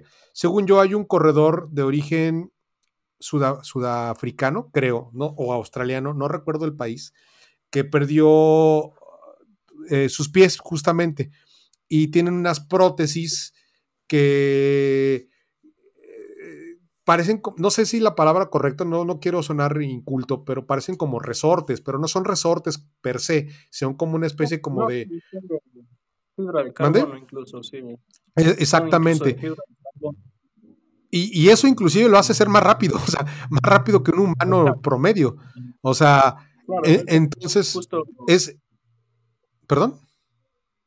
Eh, sí, justo eso era lo que decía MJ, que mm, quería acotar tal vez que eh, muchas veces en base al transhumanismo y tal, eh, cuando una persona puede acceder a una de estas herramientas, mejora muchísimo más de lo que podría normalmente eh, tener acceso con, el cuerpo normal con el que vino. Entonces, sí, yo creo que eh, en base a eso la ciencia nos permite avanzar eh, muchísimo, muchísimo en, cuanto a esto y sobre todo encontrar herramientas que a lo mejor van a mejorarnos, bueno, nuestra calidad de, de vida como tal. Eso, en cuanto a los deportes, eh, me gusta jugar básquet. No, obviamente eh, me gusta jugar, pero no sé nada de básquet, ni de, de ligas, ni nada de eso. Em, antes de perder la mano, eh, yo estaba federado, bueno, valga la, redundancia, en la Federación Deportiva de la SUAY, em, en lucha olímpica. me gusta también el ciclismo, no he montado en una bicicleta creo dos años, pero cuando lo hago me gusta hacerlo bastante. Me gustan las rutas, tener, eh, subir montañas y eso. Me y me imagino que ya en tu ciudad debe haber un montón de paisajes muy padres para hacer ciclismo de montaña, me imagino. Claro, vivimos en la tierra, entonces siempre hay, hay de todo. Y pues, Cuenca es una ciudad pequeña, en carro, eh, más o menos de un lado de la ciudad al otro toma, exagerando con tráfico, 30 minutos, pero exagerando. Entonces, eh, uno salir en bicicleta a unos 5 o 10 kilómetros ya se encuentra paisajes muy, muy, muy bonitos y diferentes. Entonces eso, ¿qué más? Me gusta, me gustaría en algún momento de mi vida hacer natación, me gusta bastante. Eh, me acuerdo que cuando era niño o cuando estaba en la federación de, de en lucha olímpica, ahí era un, es un complejo deportivo súper grande en el cual yo me, me, me metía, me, como sea, a la parte de, de, de las, de, ah, se me fue, de la piscina olímpica y como sea me, me botaba con amigos y, y nadábamos eh, ahí. Entonces, en algún momento me gustaría hacer eh, natación o también me gustaría buceo.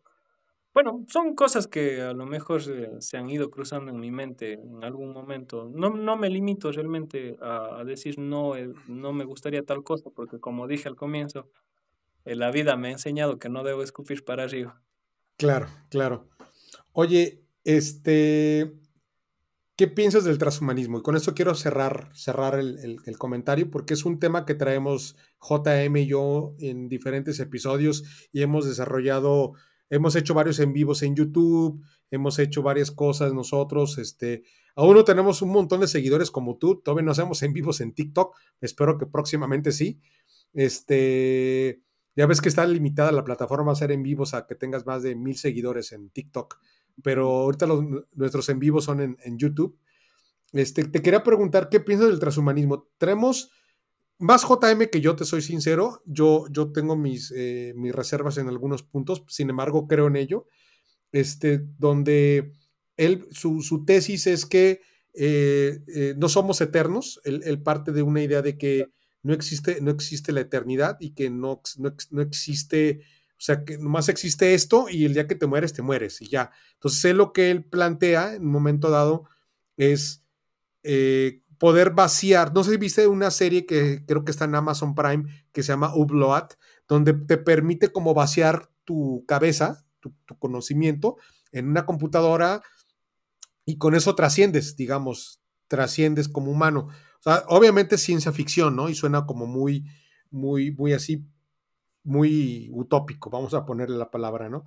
Eh, yo, yo, a título, Víctor Ceja tiene la hipótesis que yo sí creo en la reencarnación y yo sí creo en este tema de que de alguna manera el transhumanismo ya existe. Lo que pasa es que a lo mejor nuestro, nuestro conocimiento aún todavía no descubre o no tenemos la, la tecnología como para saber cómo funciona, pero para mí ya existe. Pero bueno, no, no tengo pruebas, pero tampoco tengo, pero tampoco tengo dudas, como dicen por ahí. Tú cuéntame, ¿tú, tú qué piensas? ¿Tú qué piensas de, del transhumanismo? en un momento dado, pues eh, lo único que sabemos es que nos vamos a morir algún día, ¿no? Este, hay quienes nos vamos a morir antes y otros después. No, te lo he platicado en otros episodios y no te lo he dicho. Yo sufro de una, de una enfermedad terminal de alguna manera, yo tengo insuficiencia renal, no soy diálisis, no, no necesito diálisis, afortunadamente. Estoy esperando que la, que la ciencia evolucione de tal manera que haya riñones artificiales. Eso, espero verlo algún día. Sí, sé que ya hay. No sé, si, no sé si riñones, pero ya, ya se puede imprimir órganos en 3D. Sí, sí, sí, ya he visto algo y he investigado algo. Este, todavía no llega a Digo, sé que ya hay, hay, hay ya cosas desarrolladas. Sé que inclusive han logrado trasplantes de riñones de cerdos en humanos. Por alguna razón parece que son, hay cierta compatibilidad. No lo sé. este... Eh, yo estaba justo en, bueno, como te digo, eh, me tuve que separar, yo estaba viviendo eh, con mi pareja bastante tiempo ya y bueno, como me tuve que separar, yo estaba en un curso recién de, de auxiliar para veterinario Y justamente ahí no, em, bueno, ya por todos ese, tipo de temas me tocó, eh, ya no puedo ir a, este curso porque, bueno, como digo, tengo que concentrarme en la peluquería, en mis proyectos. Claro. esto quedará para un poquito posterior, pero lo seguiré en algún momento. Justo decía eh, mi profesor, eh, Boris Brito, que coincidencia con mi apellido, él me decía, bueno, nos decía que en base a la anatomía comparada entre animales, el cerdo es el que, el que más se parece al humano en todo, en morfología, en, el, incluso en el esqueleto, eh, en los órganos internos son tal cual eh, los de un humano. Entonces, en base a eso, yo creo que se puede, sí se puede eh, tratar de hacer, bueno, no sé cuáles serán, desconozco muchísimo en verdad de, de términos médicos y tal, pero de que se va a poder en algún momento, se va a poder sí o sí. Bueno, eh, con respecto a la, a la visión de, de, JM, yo también comparto que el momento que, que uno muere se acaba todo.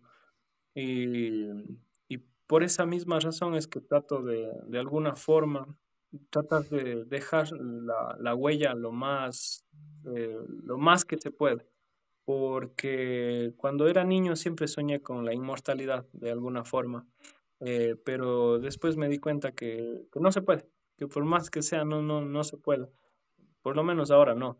Pero eh, la forma en la que uno puede hacerse inmortal es dejando un, legado, una idea, eh, haciendo algo. Y esto va a trascender nuestra vida tal como es. Por ejemplo, alguna vez me puse a, pensar en la regeneración de órganos como los ajolotes eh, que hay en México. Sí, sí. Eh, por ejemplo, eh, alguna vez me interesó bastante la, la... se me fue. Pero bueno, el estudio de, de, esta, de, de estas especies y tal para tratar de hacerlo eh, en humanos. Ya ves que, por ejemplo, eh, se utiliza el veneno de las víboras, por ejemplo, para que las mujeres tengan la piel, eh, para matar los, los nervios de la, de la, piel y que se mantengan estirados su rostro, por ejemplo. Y ese tipo de cosas. Las medusas, por ejemplo, no recuerdo el nombre, es un nombre súper complejo, de las medusas, estas que son inmortales, que lo que hacen es normalmente el cuerpo lo que busca es la, preservación. Entonces, eh, trata de que las células eh, tengan su, su meiosis, eh, bueno, tengan sus ciclos, entonces trata de mantener lo más que se puede. Pero este tipo de, de medusas lo que hacen es reemplazar siempre las células. o sea, las células continuamente se están renovando, me imagino. Y por esta razón es que se renuevan eh, todos los órganos, eh, incluso no sé si tengan neuronas, pero todo el sistema nervioso se, se, se, regenera. Y de esta manera ellos evitan el envejecimiento, es decir, ellos pueden ser, llegan a cierta edad estas, estas medusas y vuelven a ser bebés. Y de esta manera el ciclo se repite y pueden vivir miles o, o indeterminadamente, eh, bueno, miles de años o indeterminadamente y llegas a ser virtualmente mortales. Entonces eso, de ahí, eh, en, cuanto al transhumanismo, eh, tal vez el ir eh, convistiendo o, o, combinando a lo mejor al humano con las máquinas o con, con herramientas, yo más que, más que prótesis suelo decir herramientas, me parece algo súper interesante y que se puede ir logrando. Por ejemplo, vi que había una persona en TikTok que se hizo muy viral a lo mejor parecido a mi caso, que él perdió el ojo y él, se hizo un ojo él mismo, pero que tiene una batería y también un foco, tal cual como hice yo. Pero él en la oscuridad prende su ojo y, alumbra todo. Entonces pueden ser herramientas que nos mejoren eh, nuestra calidad de vida, como tú eh, decías, eh, estas prótesis de las piernas que en, los Juegos Paralímpicos incluso nos ayudan a correr mucho más rápido que una persona normal. Entonces, yo pienso que mientras se siga respetando el límite de qué es humano y qué deja de ser humano, esa, esa brecha en, en medio se puede explotar muchísimo más. Claro. Oye, este, me acuerdo ahorita, hay un episodio te invito a que lo escuches. Te voy a pasar ahorita los eh, links de los de mi podcast para que tengas, te des tiempo algún de escucharlo. Puedes escucharlo en audio en Spotify o en Apple Podcast o lo que escuches en audio, o los puedes ver en YouTube o etcétera. Hay, un, hay una persona que yo platiqué una entrevista hace como un mes y medio, que es un profesor que es ciego, es completamente ciego, pero es profesor de secundaria acá en Guadalajara, en México y es un tipazo. O sea, un día yo creo que te voy a, te voy a, voy a hacer la conexión con, contigo porque él ayudó mucho en, en los Juegos Paroli, en los Panamericanos que se desarrollaron aquí en Guadalajara hace como 10, 11 años. Él estuvo en el comité organizador y desarrolló, digamos, eh, toda la, todo el tema de inclusión y de cómo, y cómo cómo ayudarle a la gente con capacidades, eh, con, ciertas eh, discapacidades, pues, con ciertas, sí, discapacidades, para incluirlos dentro de la sociedad. Y está dentro del gobierno. es profesor de secundaria, fíjate, es profesor de secundaria, de, este, en una etapa que es muy compleja, que es entre los 12, 13 años de edad. Y este, da clases, es completamente ciego, y, maneja la computadora, maneja su iPhone, maneja todo de manera perfecta. Obviamente, pues bueno, eh, hay algunas cosas que ha adaptado en cuanto a software para que él pueda leer y hacer algunas cosas. Y se me hace bien interesante que a lo mejor unir esfuerzos de gente eh, como lo que tú haces, como lo que él hace, y lo que me, me, me acordé ahorita por lo que me platicas es de la prótesis del ojo, ¿no? Entonces, de alguna manera, si logramos quizás desarrollar esos esa, tipo de prótesis que ayuden a recuperar hasta cierto punto eh, ciertas eh, eh, capacidades que perdimos por alguna o la gente perdió, este, pues creo, creo, creo que eso sería, como bien lo dices tú ahorita, el principio del transhumanismo, ¿no? Esa, esa parte de poder regenerar nosotros, ya sea orgánicamente que, o con a través de una prótesis como los que tú haces, ¿no crees? Sí, sí, sí, yo creo que estas herramientas más que nada van a, irnos facilitando cada vez el, por decirlo así, nuestro día a día sobre todo. Y bueno, ir haciendo, haciéndonos cada día el, el inspector gadget de cierta manera. Ándale, ándale, sí, cierto, qué bonita caricatura. me, me hiciste acordar de mi infancia, aunque no lo creas, sí la veía. Este, eh, oye, cuéntanos dónde te pueden, ya para finalizar, dónde te pueden localizar, en qué redes. Igual ahorita por fuera del aire en WhatsApp me mandas tus links para yo al momento de editar el video ponerlos aquí en cortinillas. Pero, pero para que la gente los escuche, ¿dónde te pueden localizar? ¿Dónde pueden saber más de ti, de tu trabajo? ¿Tienes algún canal de YouTube? Yo te conocí a través de TikTok. Espero que no sea la última vez que nos podamos ver. Ojalá que pronto podamos hacer algo para traerte a México. No sé, algo se me ocurrirá. Pero cuéntanos, cuéntanos, cuéntanos dónde, dónde te podemos localizar, dónde podemos ver tu trabajo, dónde podemos seguirte. Eh, bueno, eh, a mí me encuentran como Paco el Morlaco en Instagram, en TikTok. Mm, no tengo, mejor dicho, tengo una cuenta eh, de YouTube, pero es de otro fin, básicamente, entonces no, no, no tiene nada que ver, era de cuando hacía mi, proyecto anterior de, turismo y de, viajes, de viajes a lo mejor eh, ahora, eh, teniendo presente esto, pueden buscarme en YouTube, le voy a cambiar el nombre o me voy a crear otra cuenta ah, directamente que se llame también Paco el Morlaco. Y eh, ir haciendo contenido un poquito más, más largo, más explicativo, justo valga esta oportunidad quiero empezar a hacer tutoriales de todas las cosas que, he ido haciendo, tutoriales de todas las herramientas que he podido hacer para que otras personas sí eh, los puedan realizar en sus, en sus hogares y a lo mejor, eh, qué sé yo, si es que una persona tiene uno de, de estas discapacidades, otra persona eh, guiándose en estos, en estos tutoriales le pueda hacer llegar esta, bueno, estas herramientas más que nada.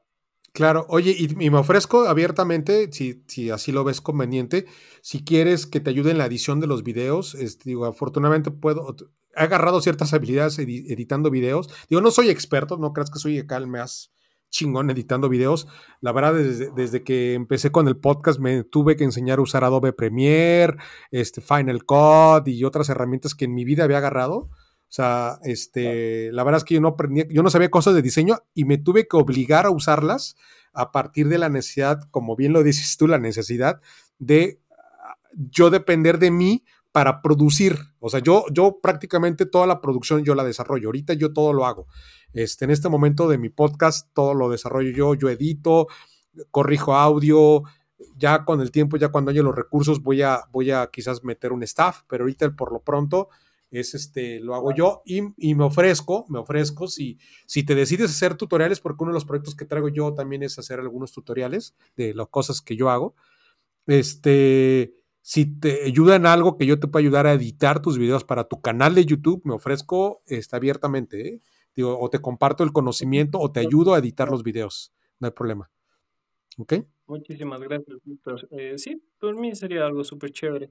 Eh, realmente yo eh, respeto mucho las áreas en las que no, no me desarrollo muy bien, por ejemplo, en el, en el lado eh, yo me encanta la música, pero nunca me metería a, intentar escribir una canción o componer algo porque sé que no voy a poder hacer nada. Me encanta eh, ¿Quién sabe, eh? literatura de cierto a lo mejor, pero bueno, yo respeto porque sé que a las veces que he intentado es como que no, no, no puedo.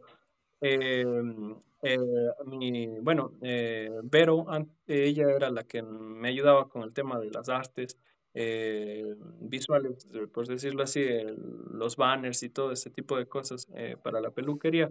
Las veces que yo he intentado, estoy pero cero, cero, cero. Para eso sí, no, nada. Mi inteligencia es, por decirlo así, más práctica, más, más de construir que de crear, o bueno, más en el lado creativo, por decirlo así. Claro. Ahorita me acordé, yo también me gusta mucho la música, tampoco, a mí me hubiese gustado estudiar música, o sea, también, pero a través de picarle en la computadora, en la Mac, eh, eh, hago a veces cosas con GarageBand, con este software, y el otro hice una canción sin tener conocimientos de música, ¿eh? o sea, ah, hice música entre comillas, o sea, te da como unos templates que tú jalas y juegas y mezclas y haces cosas así, y hice yo como una canción ah, entre comillas, yo sé que no tiene ningún sustento, a mejor un músico ahorita, ¿cómo crees? Y, y las notas y no sé qué cosas, yo, lo sé, yo lo sé. Pero lo que quiero llegar con esto es que posiblemente a lo mejor un software te puede ayudar a, a, lo mejor desarrollar esa parte, esa parte creativa musical o, o tu sueño de, de, aprender música en un momento dado. ¿eh? Digo, que creo que, creo que te, te, te veo capaz, ¿eh? Te, yo sé que si te lo propones lo, lo lograrás, ¿eh? La, fuerzas, te veo capaz. Algo, afín que he tenido siempre, el canto, me gusta mucho eh, cantar. Pero ahora que hablábamos justo del humanismo, eh, imagínate estas, estas aplicaciones que hay actualmente de, de inteligencia artificial que pueden poner palabras y te ponen imágenes. Sé que en algún punto vos eh, tú le vas a poder quiero que suene tal, tal, tal, tal, tal, y te va a salir una música en algún punto. Estoy completamente seguro de eso, así que, bueno, yo pienso muchas veces que la carrera, la, la carrera es eh, este momento eh, ya tratar de que los humanos puedan de alguna forma sobresalir a, a las máquinas que ahorita ya están incluso eh, de cierta forma ocupando los puestos de otras personas. Entonces, yo creo que sí nos toca de alguna manera tratar de, de buscar ese, ese puesto, no sé, de, de luchar por, por, por mantenernos ahí. Porque, como digo, en algún punto podrá llegar a ser, a lo mejor mm, no me, me estoy, a lo mejor vi mucho Terminator de niño. Muy buena película, muy buena película. Pero puede que en algún momento la, las máquinas lleguen a ser mm, más importantes de cierta manera para, para una sociedad que las mismas personas que, que desarrollan los, los, los trabajos, eh, eh, bueno, en esta misma sociedad, ¿no? Claro. Oye, Paco, ya, este, para finalizar, este, bueno, aparte de mandarme, mandarme tus redes sociales y todo para ponerlo en la edición, por favor. Este, eh, para finalizar, ¿quieres decir algunas palabras a las personas que van a ver el, podcast, que lo van a escuchar, que lo van a ver? Este, ¿Algunas palabras finales? Eh, claro, muchísimas gracias por, por el espacio nuevamente, Víctor.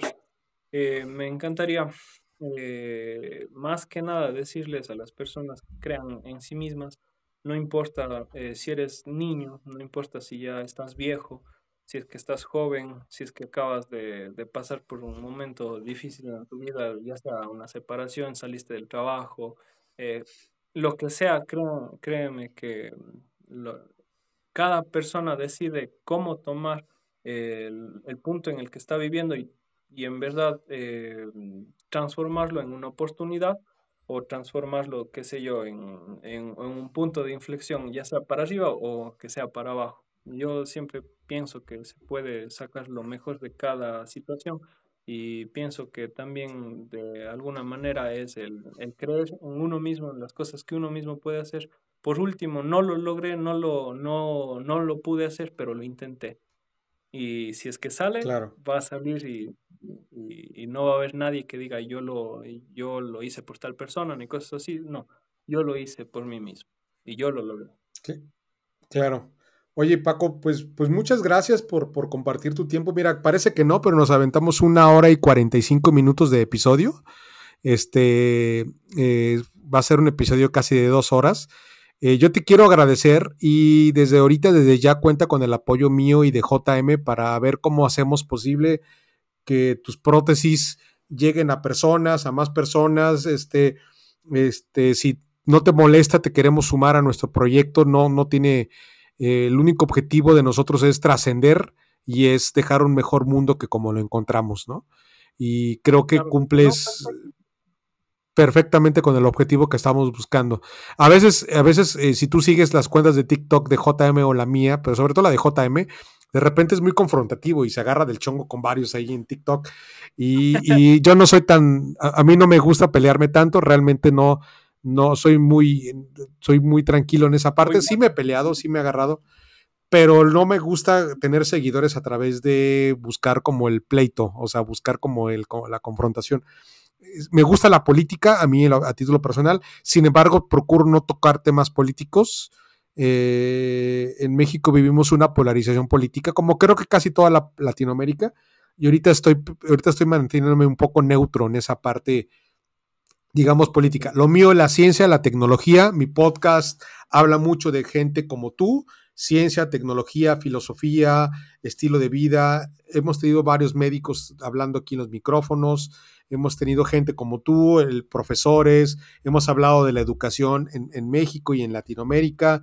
Este, y, y, espero que pronto podamos hacer otro episodio juntos e ir como documentando tus avances que hayas tener, que tengas. Y te lo digo, cuenta conmigo, este Paco, cuenta conmigo, lo que necesites, tienes un amigo acá, nos acabamos de conocer en el podcast, pero cuenta conmigo desde ya. Este, yo estoy, yo vivo en Guadalajara, como te platicamos. Eh, una etapa de mi vida la viví en Monterrey. Monterrey es como mi segunda ciudad. Mis hijos mayores son, son de Regios, son, son de Monterrey. Y, este, y también viví en la Ciudad de México. Conozco más o menos bien mi, mi país. Un 80% de mi país lo conozco. Este, y, y, desde ya te, te, comparto que lo poco, mucho que pueda ayudarte para que tu proyecto sea viable, cuenta conmigo.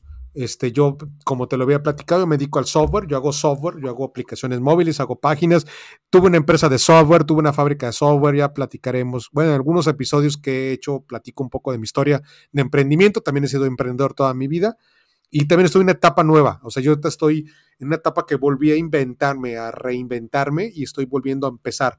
Y ahorita estoy volviendo a escribir líneas de código como a lo mejor antes no lo hacía y, y me di cuenta que, que, necesito seguir haciendo líneas de código y estar haciendo esto que hago, que es hacer estos podcasts. Entonces, pues bueno, desde ahorita te lo digo, o sea, me, me, te, con gusto te, te, te, quiero ayudar y quiero ser parte de, de, que tu proyecto, que se me hace muy padre, este, llegue a millones de personas a nivel mundial. Perfecto. Muchísimas gracias, Víctor. En verdad, eh, para mí ha sido algo súper chévere todo esto que, que, he venido viviendo. En verdad, pensaba que esto solo le pasaba a las personas que, que se ve en YouTube o, o, en redes sociales, pero no, en verdad, eh, me ha demostrado que cualquier persona puede eh, vivir estas, estas experiencias tan chéveres Y, en verdad, en verdad creo que es solamente el, que una persona quiera empezar a hacer algo, porque lo más difícil no es hacerlo, sino dar el primer paso. Y eso, eh, te agradezco muchísimo eh, por la apertura, y también a, JM. Y sí, justo em, buscaba una persona que me ayude eh, con, con, tengo un proyecto por la explosión eh, bueno, ni siquiera hablamos de por qué perdí la mano, incluso podemos en un siguiente. Sí, no, no, quise tocar ya el tema más profundo porque comentaste algo sí que no quería recordarlo. Dije, no, no, no quiero tampoco pues, incomodarte, ¿no? Pero sí, lo dejamos para otro episodio. Perfecto. Bueno, en todo caso quiero dejar abierto este tema para el siguiente, eh, la siguiente ocasión. Eh, cuando pasó esto, esta explosión en mi mano, eh, fue el, sonido tan fuerte que me afectó el oído derecho. No me di cuenta ah, hasta, hace, un año más o menos que conversaba con mi esposa, bueno, con, con mi pareja, y, y, me daba cuenta que cuando me acostaba de este lado en la almohada no le escuchaba nada y le decía, pero habla duro. En cambio, cuando me acostaba de este lado, eh, le escuchaba perfectamente. Y, y eh, me di cuenta que perdí un poquito de la audición de este oído, entonces eh, pensaba tratar de desarrollar una aplicación que utilice el audio de los celulares eh, y los audífonos para poder... ampliar el, el aspecto, el... el, Entonces, bueno, con pues, todo dejo abierto y si es que se puede dar, chicas, encantadísimo, porque de esta manera se puede no solo eh, apoyar a las personas que han perdido una extremidad, sino que a lo mejor de, por manera degenerativa están perdiendo el, un sentido. Entonces, bueno, eso, muchísimas gracias, Víctor. Dejo esto eh, abierto, si se puede dar, me encantaría. Claro. Y, claro, con gusto, ¿eh? Con gusto puedo participar en ese proyecto. Perfecto. Muchas gracias. Muy bien. Gracias, este Paco. Este, amigos, esto fue mi Conciencia Podcast. Acuérdense de suscribirse al canal y de seguirnos en diferentes redes sociales. Aquí aparecerán próximamente las cortinillas de todas las redes sociales, de tanto la de Paco como las mías, este, las de JM también, para que nos puedan seguir y que podamos seguir apoyando este tipo de proyectos e iniciativas. Gracias, Paco. Que tengas excelente noche. Aquí son 10:41 de la noche en México. No sé Creo que es una hora más allá, ¿verdad? Creo que te estoy desvelando, posiblemente. No, no, no te preocupes. Gracias y uh, saludos a la prótesis, que está padrísima. Rato sí vas a hacer un Ironman, vas a ver que sí. Este. Gracias. Gracias. Además, para finalizar, Paco, este, antes, cuando ahorita finalicemos el podcast, déjalo unos minutos arriba. ¿Estás en la computadora o estás en tu celular? No, en el celular. ¿Estás en la computadora? Le dejo. No, en el celular. Abierto un ratito para que, para que cabe de subir todo el contenido a la nube y yo poderlo procesar, ¿va? Perfecto. No, no te preocupes. Muchísimas gracias. Gracias, Paco. Excelente noche. Gracias. Hasta luego. Hasta luego, Víctor. Muchas gracias.